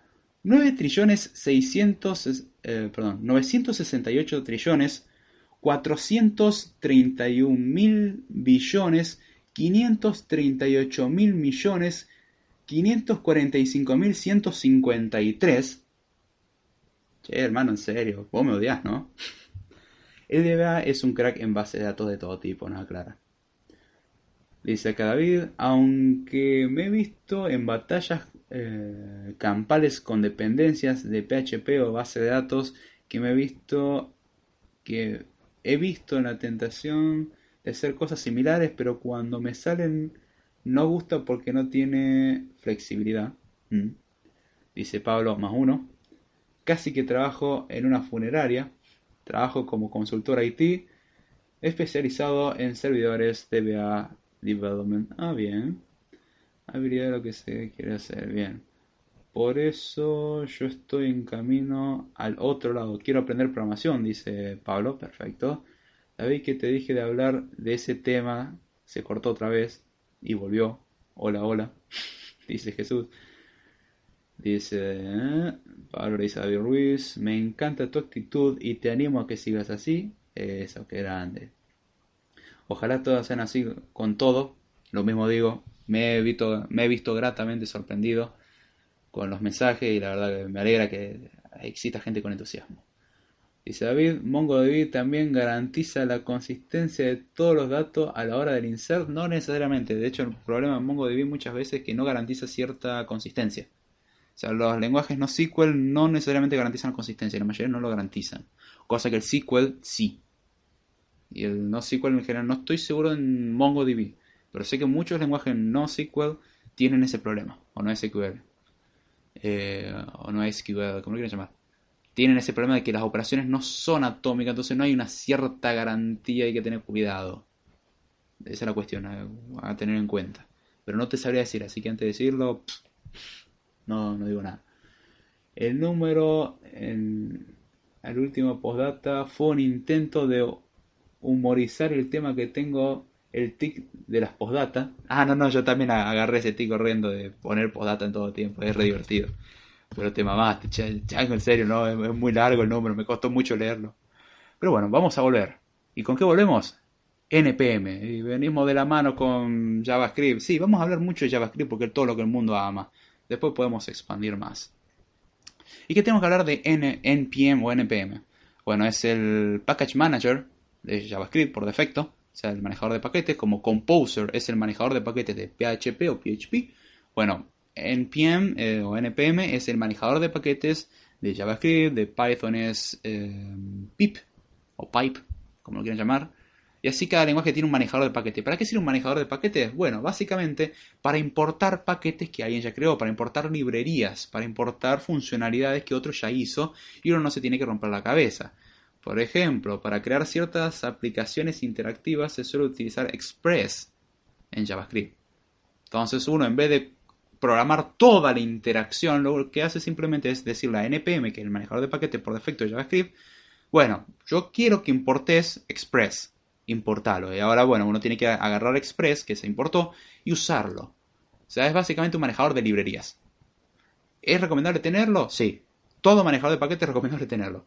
Si trabajan con PHP, Composer. Si trabajan, con Python, Pip. Si trabajan con C, jodanse. No, jodan. Eh, busquen en Stack Overflow y en, en GitHub. Si trabajan con Swift, Cocoa Pods hay bastantes cosas. Si trabajas desde el punto de vista o directamente descargar desde GitHub. Em, y así, son repositorios, son grandes bibliotecas de librerías. Entonces la idea es que uno no va a programarlo todo, sino que al mismo tiempo, como fuimos vagos y utilizamos jQuery, bueno, desde el lado del servidor también podemos ser vagos. Y se recomienda muchas veces porque te simplifica la tarea ya que uno no tiene mucha noción. Aunque hay que hablar de que poner librerías puede significar poner agujeros de seguridad en tu código. porque la librería nadie te garantiza que no tengan errores, de hecho siempre tienen errores, así que es como la, la, la licencia MIT, que dice el software debe ser tomado como tal, sin garantías. bueno, esto funciona igual, nadie te garantía nada, así que si falla no te puedes quejar. El software no tiene garantías. Tema hablar un día de por qué el software no tiene garantías.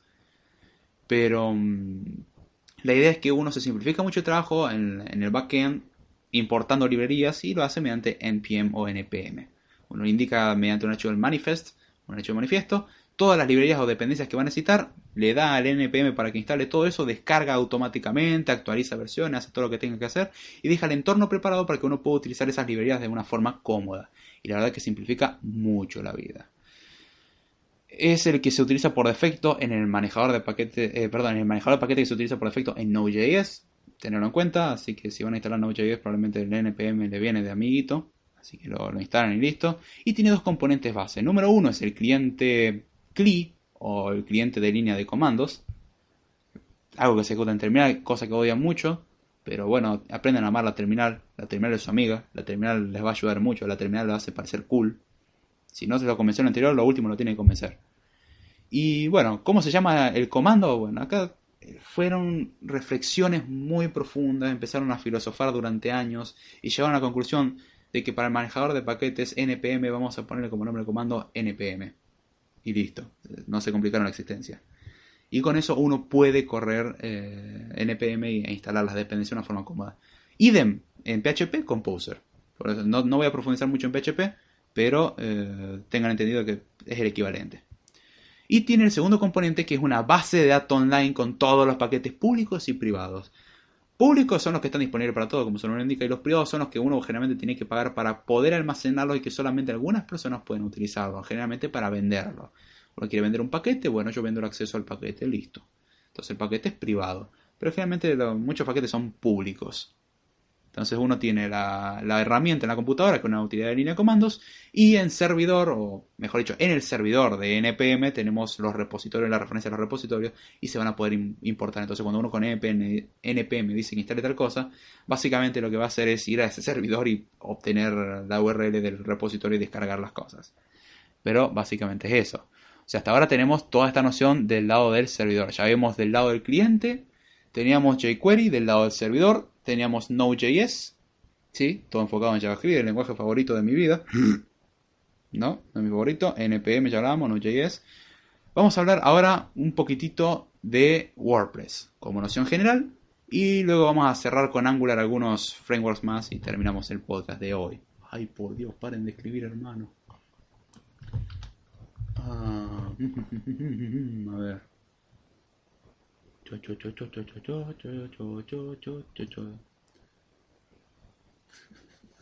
El número del último postdata fue un Ah, eso ya lo leí. Se dice atómico. Ay, me agarraron. Eh. This uh, for your protection, your Apple ID is automatically disabled. We detect uh, unauthorized login attempts to your Apple ID from other IP location. Me acaba de llegar un phishing. Qué grande, Jesús, no le hagas caso.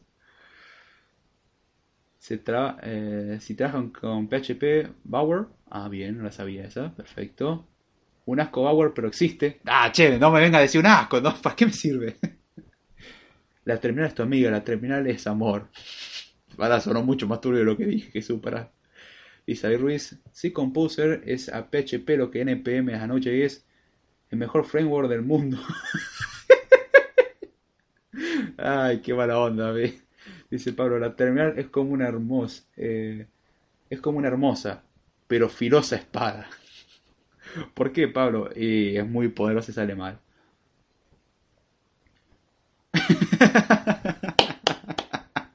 Pablo acá dice, WordPress Zafa, que significa que... Uy, ¿cómo digo Zafa? Eh, mm, se me hizo una laguna. WordPress Zafa mm, se salva, podemos decir. WordPress se salva para aprender cómo no usar PHP.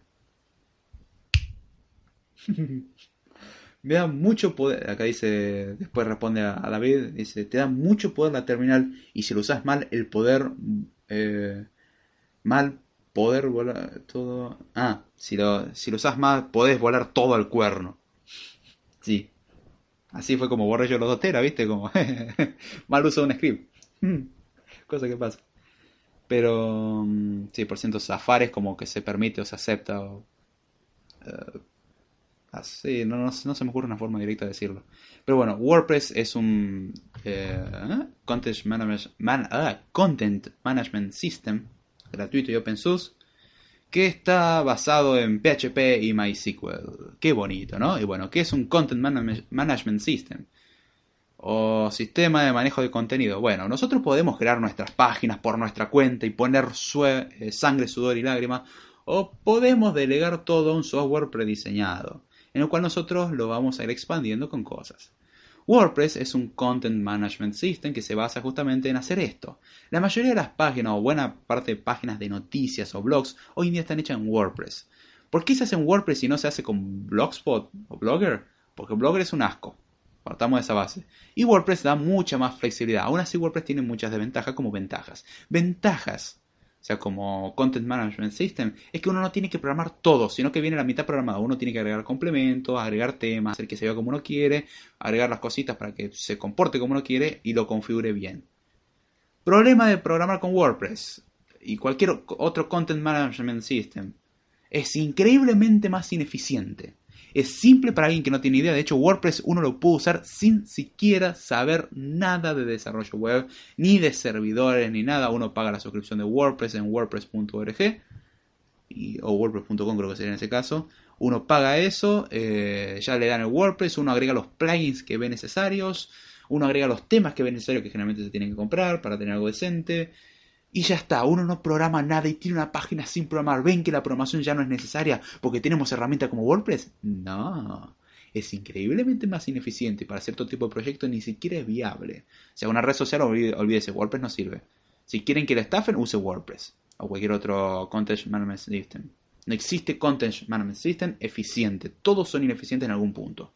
La forma eficiente es hacer una página dedicada, lo cual toma sangre, sudor y lágrimas. Aún así, se entiende que mucha gente no quiere meterse en eso. De hecho, la mayoría de los blogs hacen eso. Porque escribir las notas directamente en HTML no es una idea. Crear el editor uno manualmente no es una idea. Y WordPress lo da hecho. Está, como ya dije, programado en PHP y tiene una inconsistencia en su programación. Es un asco entenderlo. O sea, como que simplifica todo hasta que lo tenés que programar. Y ahí ya no es tan simple. O sea, si uno se tiene que fijar cómo hacer una página de configuración para un plugin, que ya he intentado hacer plugin, pero al final dije, no, WordPress no es lo mío voy a, voy a, testarudo voy a volver y voy a volver a intentarlo, obviamente. Pero tenía otras cosas que hacer y dije, tengo que programar otras aplicaciones. Eh, me voy a programar otras aplicaciones. Y está escrito en PHP. Y como siempre, un, buena, un buen aliado de PHP o PHP es MySQL. Lenguaje de... No, lenguaje, perdón. Sistema, un motor de base de datos muy conocido, ampliamente utilizado, uno de los más famosos que hay Variantes, MariaDB, que es la variante open source, eh, independiente. Tenemos un montón de bases de datos. MySQL se utiliza mucho porque es gratuita, aunque últimamente tiene ciertas cuestiones con la interfaz que es mejor usar MariaDB. Por eso SAM incorpora MariaDB básicamente. Pero bueno, la idea de un Content Management System es que uno no tiene que programar casi nada, sino que puede usarlo directamente así. Ahora, uno puede programar sus propios plugins y sus propios temas tranquilamente y están muy bien pagos. ¿eh? Pero si vamos a ser sinceros, anda mal. O sea, relativamente hablando anda mal, es lento, es increíblemente ineficiente. Si hablamos que JavaScript mete ineficiencia en el funcionamiento, que en velocidad muchas veces no se nota tanto, pero en consumo de memoria se puede notar bastante. Eh, bueno, digamos que WordPress se caracteriza por ser lento siempre. O sea, la página más pedorra en WordPress eh, va a ser más lenta que una página pesada diseñada desde Obviamente hay límites. Si uno diseña una página que hace un bogosor cada tanto, no, nunca va a hacer nada. Pero si una página está medianamente bien diseñada, así es más pesada, WordPress es muy probable que vaya más lento. Y es más lento. Y optimizarlo es una patada y muchas veces uno tiene que meterse en el código fuente de WordPress que uno lo puede modificar. Para tratar de quitarle características y hacerlo lo más liviano posible hasta que uno termine diciendo, ya reprogramé la mitad de WordPress, ahora tengo que desarrollarlo de cero. Es lo que me conviene. Y hay que tener en consideración que es lo que uno va a hacer. Útil porque se instala simple, se configura relativamente simple, conecta una base de datos, listo, pone tu cuenta, pim pam pum, ya tenés tu, tu blog, tu página web. Pero de ahí en más Es más barato hasta cierto punto, es ineficiente. Si pueden, hagan su página web de cero. Es increíblemente más caro y toma más tiempo. Pero el resultado es increíblemente más satisfactorio. ¿Tenemos la ventaja de poder poner plugins? Sí, en una página que diseñamos nosotros, tenemos que nosotros hacer la estructura o la arquitectura para hacer plugins. Pero bueno, tenemos un sistema de templates, es decir, uno puede cambiar el template o la apariencia de una página simplemente cambiando la, eh, el tema, como uno lo haría en la computadora en el celular que le cambia el tema de personalización. WordPress puede hacer lo mismo, pero le digo, es ineficiente. Aún así, según un estudio que se hizo en abril del 2018, del análisis de los 10, de los 10 millones de sitios más grandes que existen, el 30,6% utiliza WordPress sabiendo que es una porquería o mucho sin saberlo. Los diarios grandes usan WordPress. Si no, si quieren saber cómo, bueno, vayan básicamente a la URL del home del WordPress, de la página, perdón, pongan barra, pongan wp-admin, eh, le dan enter y si le aparece un login es porque está hecho en, WordPress. Puede que no aparezca un login aunque esté hecho en WordPress porque, uno configuró la URL diferente. Se puede configurar eso. Pero la mayoría de la gente lo deja por defecto en el, WP admin y ya está. Y WordPress también tiene un problemita, es inseguro. O sea, está programado y cada tanto sale un bug de seguridad bastante importante y es bastante inseguro. Pero da la noción de lo que es un Content Management System. Aún así, si ustedes quieren aprender a programar, lean el código fuente de WordPress y no hagan nada de lo que ese código hace. Y les va a ir bastante bien. A ver... No me jodas, se cortó el episodio. Hace 22 minutos. Ok. Esto es raro.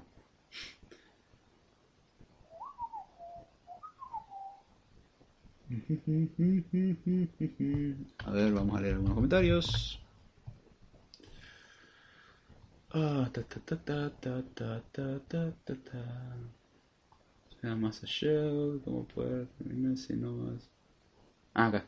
Dice, suena más a Shell. Bueno, Shell es un, uno de los nombres que será la terminal o interfaz de línea de comando. Son todos nombres que representan lo mismo.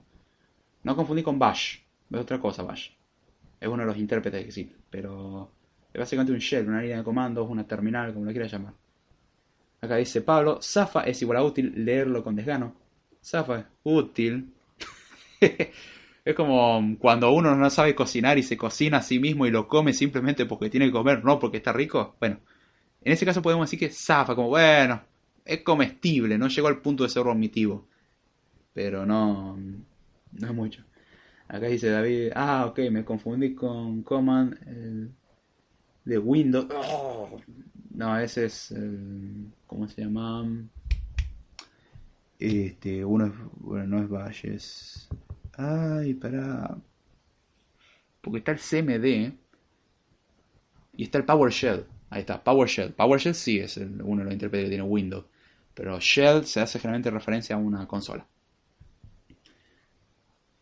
Eh, una aplicación que te muestra un shell, básicamente.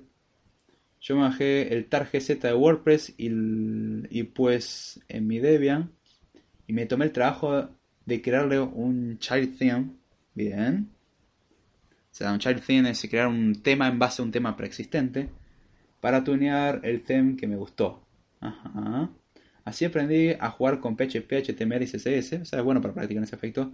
David, ¿qué puntos respecto a la seguridad se deben tener en cuenta a la hora de armar una web. Número uno, las librerías actualizadas siempre, todos los sistemas actualizados siempre, o sea, que el Apache que estés usando, si estás usando Apache, actualizado. Si estás usando PHP, lo más reciente que puedas.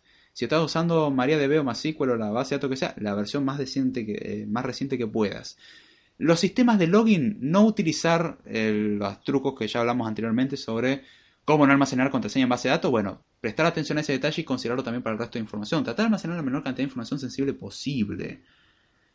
Eh, hacer que sea la página intuitiva de por sí y no hardcodear nada, es decir, no escribir nada en el código ni comparaciones en el código, todo en algún punto, llevarlo a alguna pregunta en base de datos. Si hacemos preguntas a una base de datos, hacerle un sanitizing, que es, creo que se pronuncia así, eh, que es básicamente tomar el, el request y pasarlo por eso para evitar hacer un SQL injection, si usamos una base de datos SQL. Siempre estar atento ante posibles vulnerabilidades, cerrar los puertos innecesarios que se tienen abiertos, tener certificados SSL para dar más seguridad, no usar solo HTTP. De hecho, Google penaliza al que no tiene certificado HTTPS o el SSL. Em, ¿Qué más hay? Hay un montón de cosas a tener en cuenta, pero ya con eso vamos por un buen camino. El login, si podés ponerlo en dos pasos, excelente si podés evitar usar WordPress, mejor.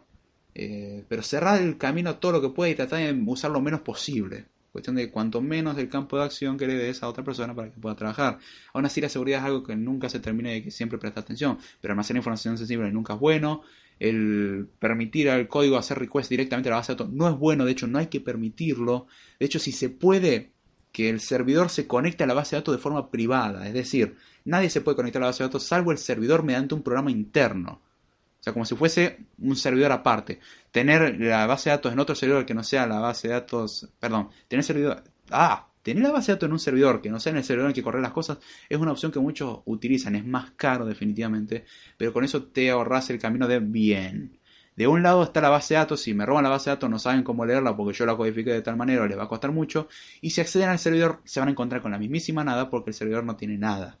Entonces esa es la cuestión, o sea, son trucos que existen eh, con Node.js prestar atención a todas las recomendaciones de seguridad, que hay documentación completa de, seguridad y nadie le presta atención. PHP ya tiene sus años y ya de a poco a poco va a ir en desuso, muy lentamente, pero va en desuso comparado a JavaScript que va creciendo a un ritmo abismal. Pero son muchas consideraciones de seguridad. Aún así, leer toda la documentación, cada reporte de seguridad que se va publicando, leerlo si uno va a estar en el desarrollo web, es mejor leer eso. Es tedioso, sí, pero suscribirse a lista, a las páginas oficiales, que vayan llegando los correos. Y si uno dice, esto no me interesa, bien, lo borro. Pero si le interesa, lo leen. Si es de seguridad, lo leen y aprenden un montón. Porque las cosas que yo dije, cómo no almacenar una base de datos, ya aclaré en ese, incluso en ese episodio, de que eso sirve como norma general. Aún así es bueno ir a la documentación oficial del lenguaje de programación con el cual se va a programar, o a la estructura con la cual se va a programar, para ver cómo recomienda el desarrollador oficial utilizar la herramienta.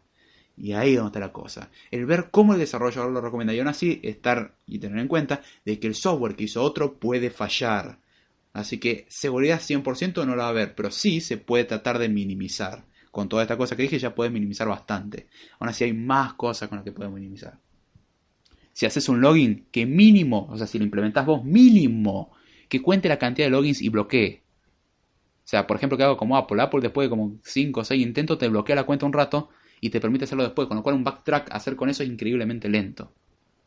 O sea, por no decir que hacer un backtrack decente te tomaría mil millones de veces más lo que te tomaría un backtrack normal. Entonces, hacer ese tipo de cosas, doble autenticación, son cosas que ya dan mucha más seguridad. Y no hacer que el login nunca compare con una contraseña maestra que está guardada sino más en un texto plano. Nunca texto plano, nunca, nunca texto plano.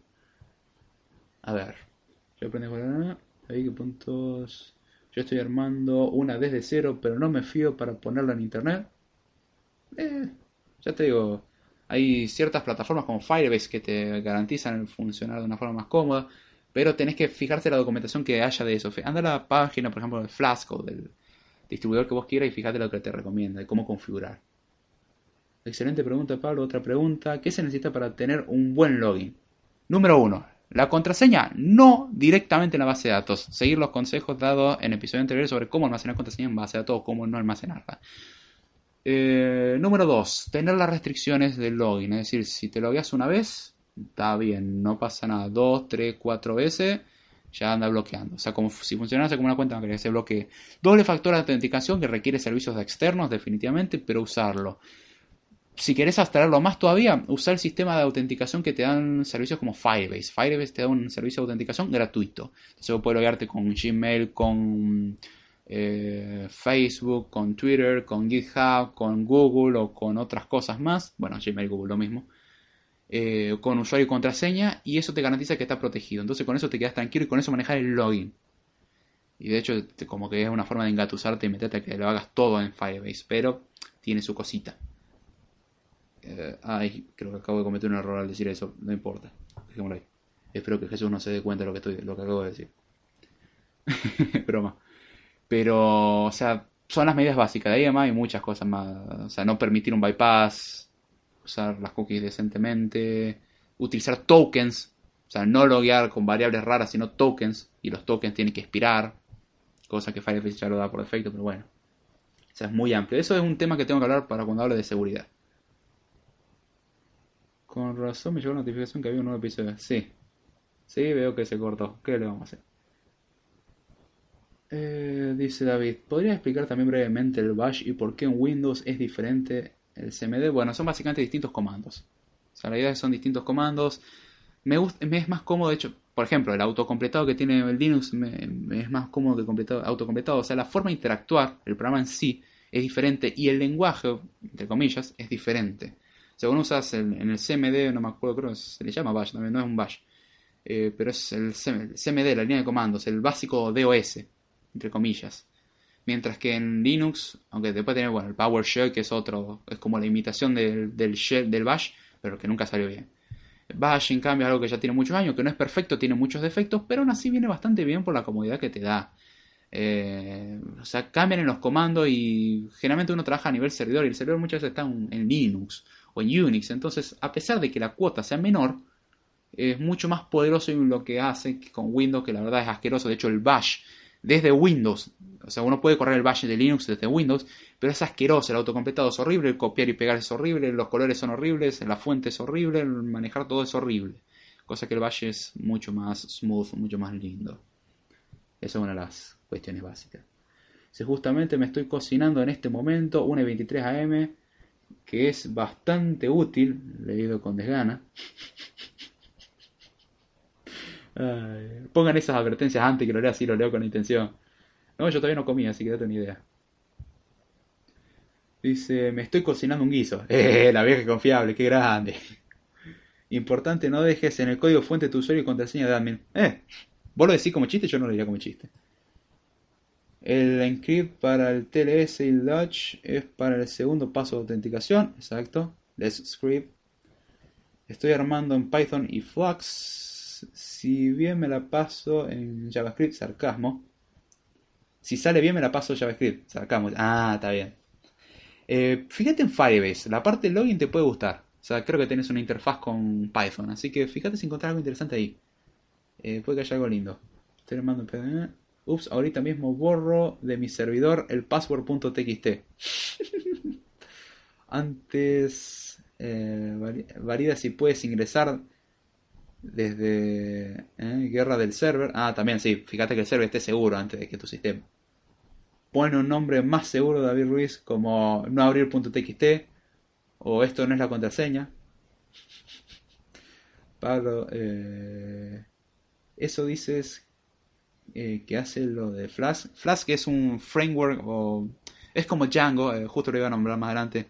O sea, tal como tenemos, entre comillas, el Node, eh, Node.js, bueno, Flask es una forma de construir páginas desde el lado del servidor.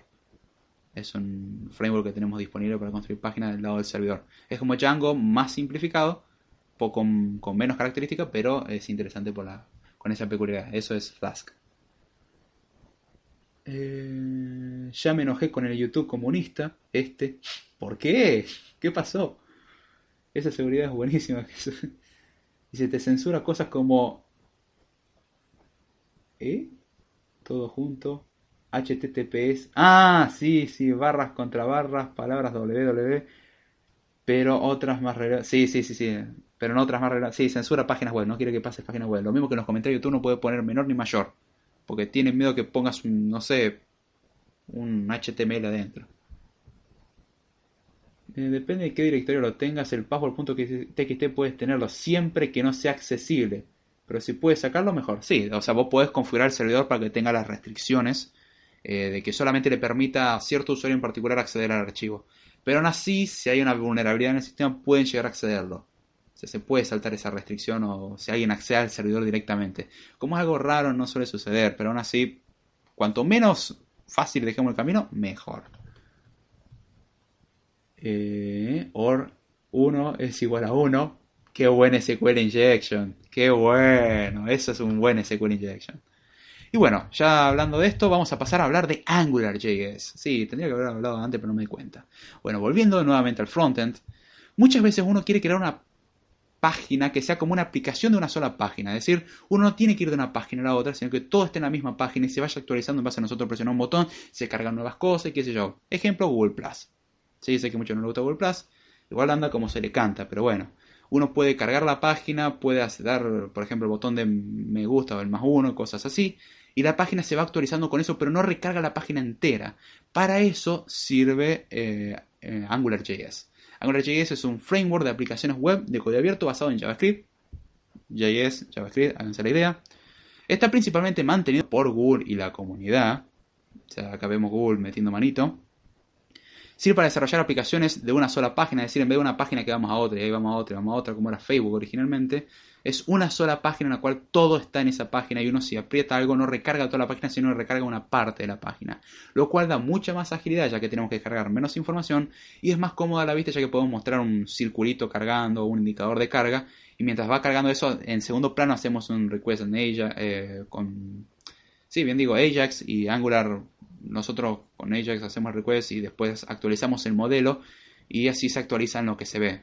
¿Cómo funciona AngularJS? Bueno, básicamente nosotros tenemos la parte del HTML y la parte del JavaScript. En el JavaScript uno crea un modelo.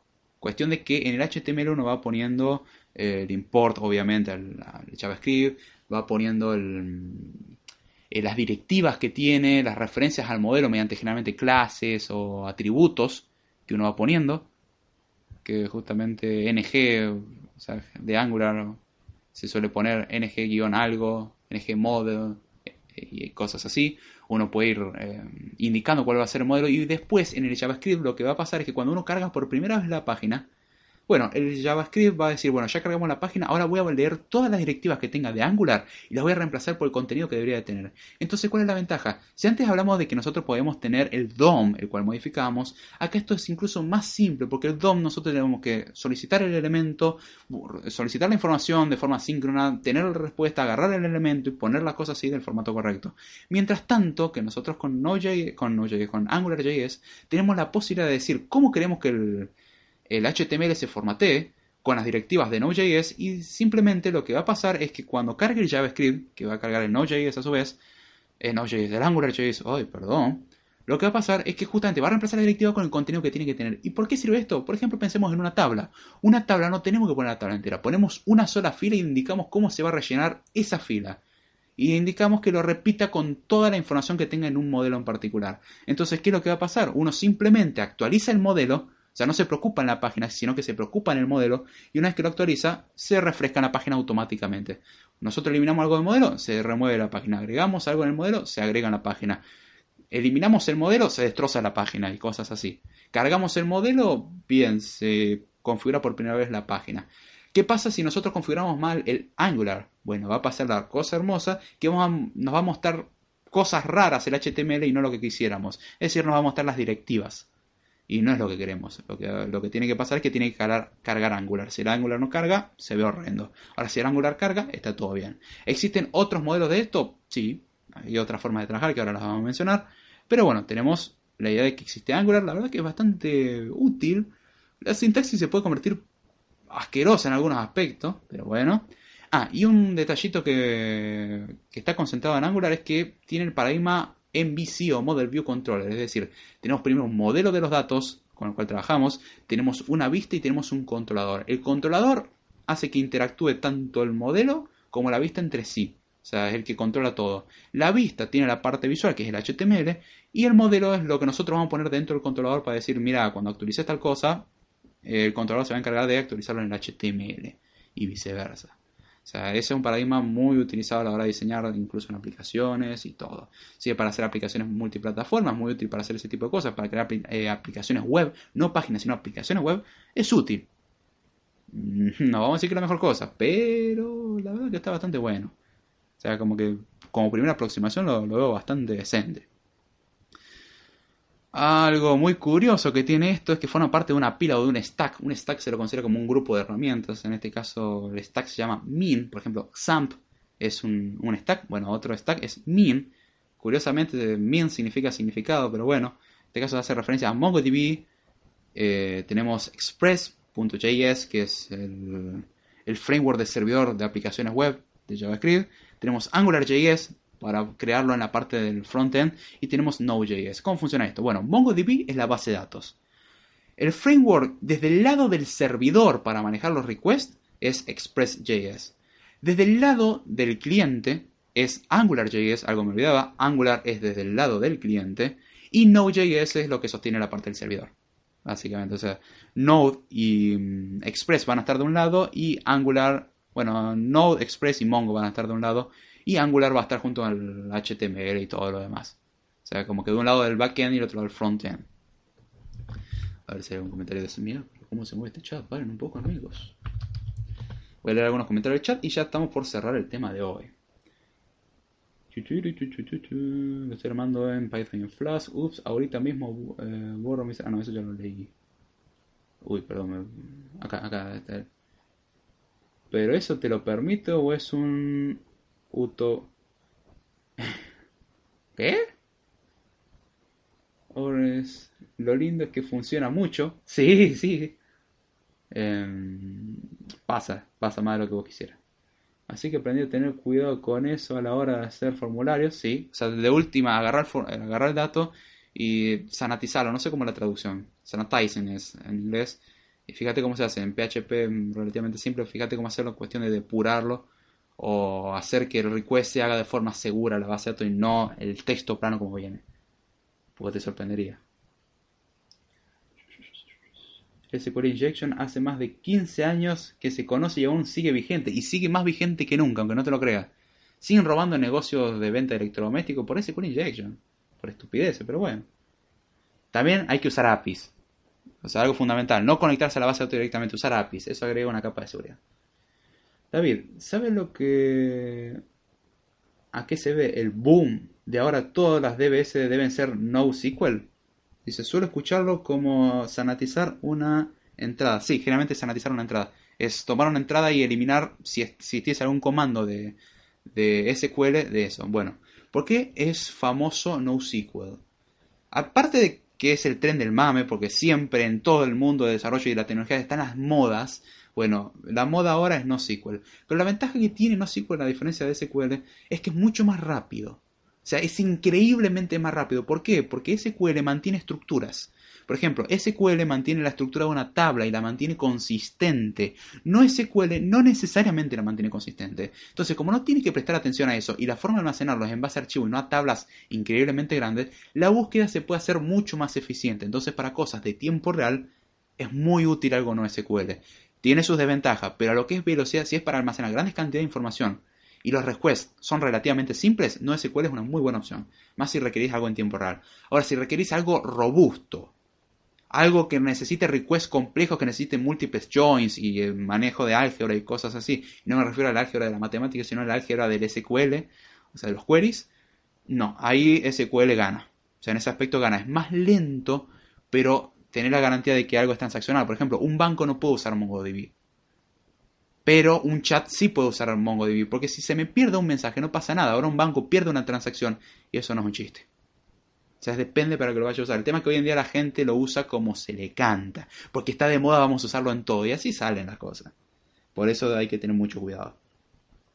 Pero si no se garantiza integridad, no es útil para muchos casos. Ejemplo, un banco, justamente, un banco no es útil. Hay casos en los que se garantiza eh, una integridad, nada más que eso implica un mayor costo en procesamiento. Pero para buscar información es rápido, mejor dicho, no es que no se mantenga constante, consistencia. El tema es que muchas veces la información no se mantiene en una consistencia de una tabla. Una tabla tiene una, estructura que no cambia nunca. En cambio, en MongoDB podés tener, por ejemplo, imagínate, voy a almacenar entradas de un blog. La entrada de un blog me sale como literalmente un archivo TXT que tiene un JSON adentro.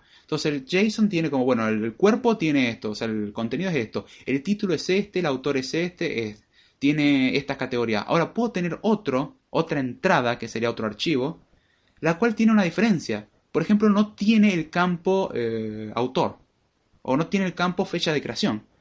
Entonces, esa es la, la, consistencia que no podés garantizar que va a estar. O sea que los, datos se van a agregar, se van a agregar, pero el tema que no podés garantizar es que se agreguen los datos que se deben ser.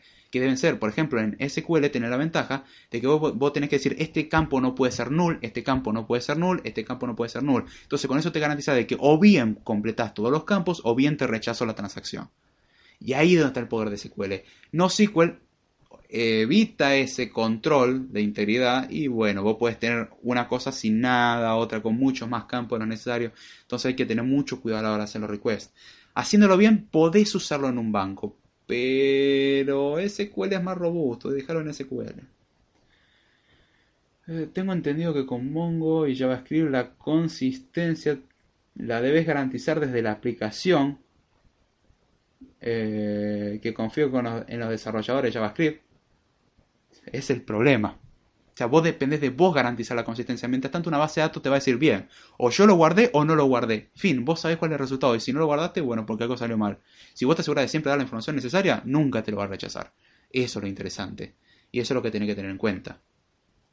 Eh, mientras tanto, SQL, o sea, tiene eso y MongoDB es como que, bueno, después tiene que andar chequeando cosas y tener cuidado. Por ejemplo, Firebase tiene un modelo así no relacional, pero Firebase podés darle directivas para, en la Real Time Database para que eh, tenga cuidado con ciertos datos que siempre tienen que estar presentes o que tienen que pertenecer a todo usuario para dar restricciones de seguridad. Aún así, no es la mejor forma. SQL es más poderoso en la expresión de eso. Pero está de moda. Ya te digo, si es para un blog, no está nada mal. MongoDB, para un chat, cosas rápidas que necesitan ese tipo de interacción, es increíble. Ahora, para cosas que necesitas una, una garantía y seguridad, no. No, no, no, no. Pero bueno, Dice, con confianza debe lo justo. Ahí se cortó el comentario. Dice, ok, espero que comentes. Y bueno, voy a mencionar ahora muy por encima algunas librerías o frameworks que existen y ya cerramos el podcast. Cosas que no mencioné mucho. PHP como lenguaje de backend, o sea, PHP. De hecho, algunas páginas todavía, las páginas no se encargaron de ponerle el, el fin de la ruta decente, sino que le pusieron un punto PHP y se sigue viendo. Que básicamente un, muchas veces un HTML en el cual tiene código fuente, o mejor dicho, es un PHP dentro del cual hay HTML y después cuando se parsea se convierte todo a un texto, el cual se manda y es lo que recibís. En eso está hecho WordPress. Tenés Ruby on Rails, que es un framework del lado del servidor basado en el concepto de Model View Controller, o en ese sistema de diseño, que está basado en el lenguaje de programación Ruby. Tenés Django, que es un framework web que está centrado en el backend, está escrito en, está escrito en Python. En vez de ser Model View Controller, es Model View Template, que es eh, MVT de MVC, o MVC es MVT. ¿Y qué es Model View Template? Bueno, básicamente tenemos un modelo, tenemos una vista y generamos un template. O sea, lo que hacemos con esto es básicamente generar la página, el HTML de la página cuando hacemos el request. Por ejemplo, así funciona WordPress. WordPress genera el contenido en la página cuando hacemos el request, lo que lo hace un poco más lento. Django es mediante Python un framework que nos permite hacer esto. Está enfocado a crear, por ejemplo, sitios web eh, dirigidos por base de datos, database driven websites. ¿Qué significa? Nosotros hacemos request, el request se hace a la base de datos, eh, se reconstruye la, página con la información de la base de datos y se devuelve la página. O sea, esa es la forma de pensar generalmente. Nosotros hacemos un request de la página que a su vez va a hacer request a la base de datos y así vuelve después la información reestructurada. Hay muchos que dejaron de usar Django y pasaron a Flask, que es lo que justamente acá comentaba Pablo, que no es tan completo, pero es más ligero. Entonces, como que bueno, lo compensamos y estamos bien, aprendemos a trabajar. Otro framework para creación de aplicaciones web, Laravel. Está basado también en el modelo MVC y está escrito en PHP 7 o PHP 7. Está Vue, o como se pronuncia, V-U-E, que es un framework en JavaScript enfocado a interfaces gráficas. Es decir, si queremos diseñar, este es un framework que existe. Tiene sus pros y sus contras, no voy a profundizar mucho al respecto. Tenemos React.js, otro framework enfocado a las gráficas en una página web que fue desarrollado por Facebook, que lo utilizan Facebook e Instagram hoy en día y está centrado en aplicaciones de una sola página. También pensando en la parte visual. Tenemos Code Igniter, que es un framework de PHP también. Tenemos As.NET, MVC, que es otro framework de aplicaciones web, basado un poco en el viejo ASP que ya está muerto. Tenemos Spring para crear cosas con Java. O sea, tenemos un montón y hay muchísimos más que estoy omitiendo. Hay muchos más lenguajes, mucha más librería. Esto es solamente una base. Después tenemos CMS conocidos. Tenemos Joomla, perdón, Joomla, que está escrito en PHP, MySQL o PostgreSQL. Se podemos usar MySQL o PostgreSQL, otro modelo de base de datos, SQL también. Tenemos Drupal, que está escrito en PHP. El más conocido igual de todos es WordPress, no hay vuelta. Tenemos stacks que nos permiten ya desde el punto de vista de bien, ya hemos programado todos, eh, ya hemos programado todo, ahora hay que ponerlo en un lugar. ¿Y dónde lo vamos a poner? En un servidor. Y este es otro problema grande del desarrollo web que no voy a profundizar hoy, que es el tema de dónde corno pongo mi página web. Bien. Para eso tenemos stacks, como se mencionó a lo largo del episodio, SAMP, que no hay un consenso en lo que significa, va variando el significado, pero generalmente suele ser como Apache, MariaDB, PHP, Perl, Python, hay variantes. Eh, ah, y por cierto, detalle curioso. Originalmente estaba usando MySQL, pero fue reemplazado en el 2015 por MariaDB o MariaDB, que es una alternativa a MySQL bastante parecida. Pero son stacks que existen. Lo recomendable muchas veces, bueno, muchas veces se recomienda instalar Apache 1, securizar Apache 1 instalar eh, MySQL MariaDB en la versión correspondiente, crear las bases de datos manualmente, crear todo manualmente, crear la página manualmente. El resultado es mucho más profesional, toma mucho más trabajo, más tiempo y más dinero. Vale mucho más caro. Por ejemplo, si quieren ganar dinero es una muy buena opción, pero sale mucho más caro. El tema es que es muchísimo más eficiente y pueden hacer lo que ustedes quieran con poco consumo de recursos y a un precio bastante razonable. Mientras que WordPress es medio, bastante más pesado eh, programarlo también implica un poco de cosas, o llenarlo de plugins y hacerlo las cosas más lentas sobre la faz de la Tierra. Eh, los, hostings se aprovechan mucho de eso y lo instalan encima WordPress Maxamp y ahí como, ¡ay, qué bien! Todo el cáncer en una sola cosa. Pero bueno, ahí es donde está toda esta cuestión. Algún día me va a tocar hablar sobre aplicaciones web, pero no va a ser hoy. Ya quiero cerrar el podcast porque ya voy por mucho tiempo. 1 y 51, van a ser las de la mañana. Y quiero hacer una horita del podcast de Random Time si ustedes quieren. Así que aclárenme si quieren el Random Time. Sé que me he ido un poco por las ramas, pero dije que el desarrollo web es amplio. Así que si ustedes quieren ser full stack en desarrollo web, bueno, tienen que aprender mínimo HTML, CSS, JavaScript, base, jQuery, Angular, eh, AngularJS. Tienen que aprender, ¿qué más? AngularJS. Eh, Node.js para hacer la parte de servidor, Express, que es uno de los frameworks que existen, NPM, que es bastante simple de usar como manejador de paquetes, tienen que saber eh, manejar base de datos, para la cual base de datos relacionada y no relacionada lo que corresponda, crear las bases de datos y poder manejarlas correctamente, tienen que saber diseñar, lo cual es una patada en la cara, porque generalmente cuando piden algo full stack, bueno, saber usar Photoshop, y uno está, pero ¿qué tiene que ver el desarrollo de software con Photoshop? Eso se llama gente que no sabe hacer requests o saber... Eh, pedir empleo. Pero bueno, hay gente que no queremos que sepan usar Photoshop. No tiene nada que ver, es un diseñador. Que está bueno que un programador trabaje con un diseñador, pero un programador no tiene que ser diseñador ni viceversa. Cada uno cumple su función. Eh, ¿Qué más hay que saber? Bueno, mantener el servidor con todo lo que esto conlleve, es un dolor de cabeza. Si lo corres en tu computadora, venite para todos los problemas, trabajar con DNS, hacer que todo funcione bien. De paso, me tocaste un poquitito de Vue, React.js, ya que estamos manejando algún otro framework, ¿por qué no? Algo que me olvidé de mencionar, Bootstrap, un framework muy utilizado para crear, para simplificar el diseño gráfico, que destroza el HTML, pero, y lo hace medio inentendible, pero simplifica el diseño, o sea, el diseño se hace muy simple. O sea, uno puede hacerlo bonito sin escribir mucho, y casi sin tocar CSS. Y tocando todo esto, con todo lo que implica profundizar, recién ahí podemos empezar a hablar de que sabemos algo de desarrollo web. Nótese cuánto hay que aprender para crear una aplicación web y cosa que es un poquitito diferente para crear una aplicación nativa.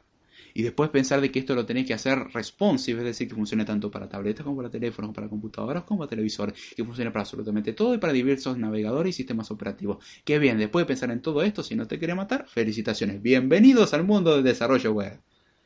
Sí, no motivé a nadie con esto, pero es, una patada tener que darse cuenta que tienes que saber eso. Y si uno, ¿y cómo se da cuenta uno de eso? Leer las eh, propuestas de trabajo que hay. Muchos bajo la ignorancia ofrecen bajo todas estas condiciones y dicen, ¿quién aprende todo eso en su vida? Se puede aprender encima más o menos, pero no se puede aprender en profundidad. Entonces ahí es donde está la cuestión. Y ahora bajando un poquitito los cambios, voy a leer algunos comentarios y ya con esto cerramos el episodio.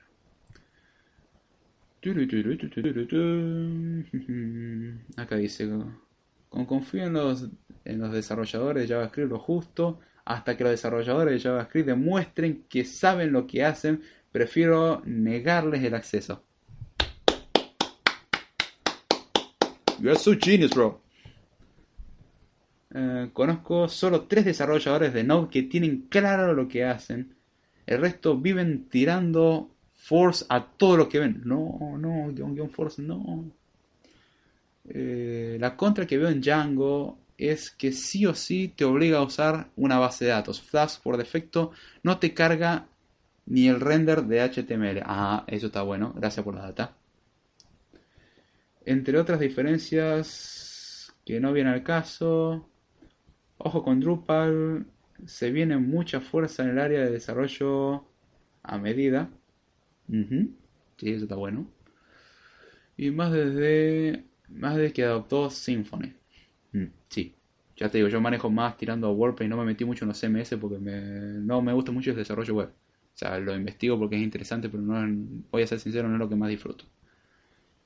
Eh, muchos adeptos a Symfony se... Eh, se... Ah, se empezaron a pasar a Drupal. Que saludamos a Oscar que dice, voy. Tengo una que otra pregunta random, así que yo voto por el random time. Bien, listo. Esto puede salir muy mal, pero bueno.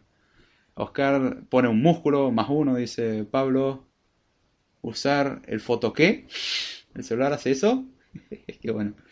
Jesús dice, yo también voto por el random time.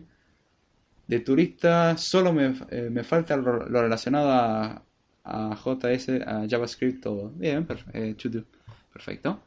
Ya te digo, no quiero ahondar más porque llevamos más de dos horas el podcast, ya empieza a ser pesado y me quedó el podcast dividido en pedazos y cuando termine esto voy a tener que arreglarlo. Así que cortamos el episodio por 5 o 10 minutos y pasamos al random time. Al que no sabe lo que es random time, es la parte totalmente aleatoria que viene y no me hago responsable. De hecho, le voy a pedir permiso para hacer algo que ya hice la última vez. Si usted me da el permiso, yo lo hago con mucho gusto. Acá dice Pablo. Mm, no toqué Drupal, pero charlo a diario con los desarrolladores de todos estos lindos temas. Ah, yo quisiera poder charlar con desarrolladores así tan frecuentemente. No, lamentablemente no es por ahora. Estoy seguro que en el momento que entro a laburar ya, ya pasa. Por ahora, medio como de freelancing, no, no me topo con tanta gente, entonces la retroalimentación no es tan alta. Por eso aprecio mucho la retroalimentación que hay en general y gracias, Che, por la data. Así que bien, vamos cerrando el podcast. Espero que les haya gustado y lo hayan entendido. Les recuerdo que esta, bueno, puede que esté dividido en dos partes, para que escuchen diferente no tiene sentido, para que escuchen en vivo tiene sentido. Se en dos partes en base a que esto tuvo problemas en la transmisión y tuvo una primera parte que es aparte de las dos partes que acabo de mencionar, que en la cual se hizo el sorteo y se me conectó, se me cortó el internet y lo dejé así nomás porque voy a aclarar en el título y en la descripción de que no está completo y el que se me queje lo siento. Lo voy a acusar de incapacidad e inoperancia a la hora de leer. Y bueno, recomendaciones de podcast. Mentes Literales, su podcast de literatura con Mixtega Yani. Búsquelos en Google, lo van a encontrar. Mix Sessions 360, a Mixtega haciendo punchi punchi y poniendo música. Se suena ridículo haciendo eso, pero bueno. Tenemos el podcast de la barra Bell, donde entran dos y pagan tres. Un podcast de tecnología muy ameno y gracioso. Pásense por ahí.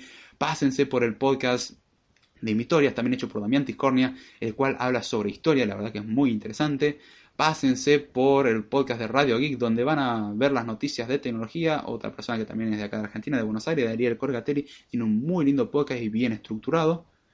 Tenemos las dos, los dos extremos, la parte un poco relajada y la parte estructurada. Tomen las dos partes y van a ser felices. Eh, ¿Qué otro podcast más tenemos? Tenemos los hijos de las pistolas de intercambio podcast hecho por mi querido amigo, mi querido grupo de amigos de Jorge Romo, eh, Eddie Yo Soy, también conocido como Eddie Rodríguez, Seppi Jim Morrison, Mixtega también, hay una mezcla medio rara ahí, pásense por ahí, son noticias amenas, música, todo un poco, está excelente, pasen por el podcast de Tu, que es un podcast donde hablan de todo un poco, quizás un, poco más estructurado que esto, y cuando digo quizás estoy bastante seguro de lo que digo, son más estructurados de lo que sale en Code Time. Eso estoy muy seguro. Pásense por el podcast El Revoltijo de Vero, donde van a ver todo el revoltijo que tiene Vero y todas las cosas divertidas que tiene para decir Vero. Y moléstenla en las redes sociales y díganle que queremos más episodios. Díganle que yo hago el stalking de última que no se enoje con ustedes. Pero bueno, Así que bien, vamos a ir al random time a partir de ahora. Muchas gracias y les recuerdo, si quieren sugerir temas o mandar audios o, correos, manden por correo electrónico, por el medio que ustedes vean, manden audios. Si quieren que algo pase en el vivo, me aclaran, quiero que esto salga en el vivo, me escriben, David, ¿podías poner esto en el vivo? Lo escucho y si lo veo apto para el en vivo, que no hay ningún insulto ni nada malo, yo con mucho gusto lo pongo, sea agradecimiento, alguna petición, lo que sea. Así que son, de ahí saco temas para tratar, saco Codetan Responde, saco Codetan directamente y próximamente Scripttime que creo que encontré una forma de solucionar el problema, pero no estoy seguro así que no garantizo nada. Muchas gracias a todos los que pasaron acá, al en vivo y a los que van a escuchar esto en diferido, cualquier cosita redes sociales, les recuerdo que tengo los cursos de Swift 4 y de iOS 11, próximamente curso de Haskell que se está en preparación y quizás Swift 5 ya que estamos y cualquier otra cosita que tienen en la descripción. No se olviden de comentar, suscribirse, compartir. Todo esto ayuda mucho a crecer el podcast y ayuda a que esto llegue más lejos. Con su retroalimentación también hacemos que esto crezca y mejore cada vez más. Y voy a leer dos o tres cositas más y ya vamos cerrando esta pequeña parte porque viene un random time. Estoy viendo que esté todo bien acá. Bien, parece que está todo bien. Vamos a leer algunos comentarios. A ver. Dice, pero el capítulo anterior se cortó y no está completo. ¿Qué pasó? Eh, querido amigo inoperante, lo, sentimos. Espero con emoción el curso de C. Dame paciencia, dame tiempo. Dame tiempo. O sea, o sacame todas las cosas que tengo de la facultad y mantenerme de forma financiera, de una forma básica que pueda comer y tener mi necesidad básica cubierta. Y con mucho gusto lo hago ya. Pero como tengo que trabajar cada tanto, reordenar cosas en la casa, trabajar en la casa e ir a la facultad y tener mínimo algún pasatiempo, eh, no, no se me da. ¿Con cuál tecnología está hecha Bandai? Con WordPress. Está hecho con WordPress. Es lo más simple ya que no todos manejan desarrollo web, entonces está hecho en WordPress. Eh, hay que optimizar igual algún par de cositas. Pero está hecho en WordPress con la mayoría. vos fijate cualquier blog grande y la mayoría está hecho en WordPress. Hacer el truquito de poner la URL barra w-admin, enter, o w-admin.php. Listo. Si te muestra un login, está hecho en WordPress. Es un truco muy tonto. Hay gente que se lo ven diciendo, no, es una página desde cero y vos haces eso, wadmin y... Che, esto es WordPress. Te mintieron. Pero bueno. Así que bien, ya con esto me despido. Espero que les haya gustado, que lo hayan entendido. Si no fue así, háganmelo saber. Para eso están los comentarios y los correos. Ya sin mucho más, con esto me despido. Espero que les haya gustado. Nos vemos en el Random Time. O si no, será. Hasta la próxima.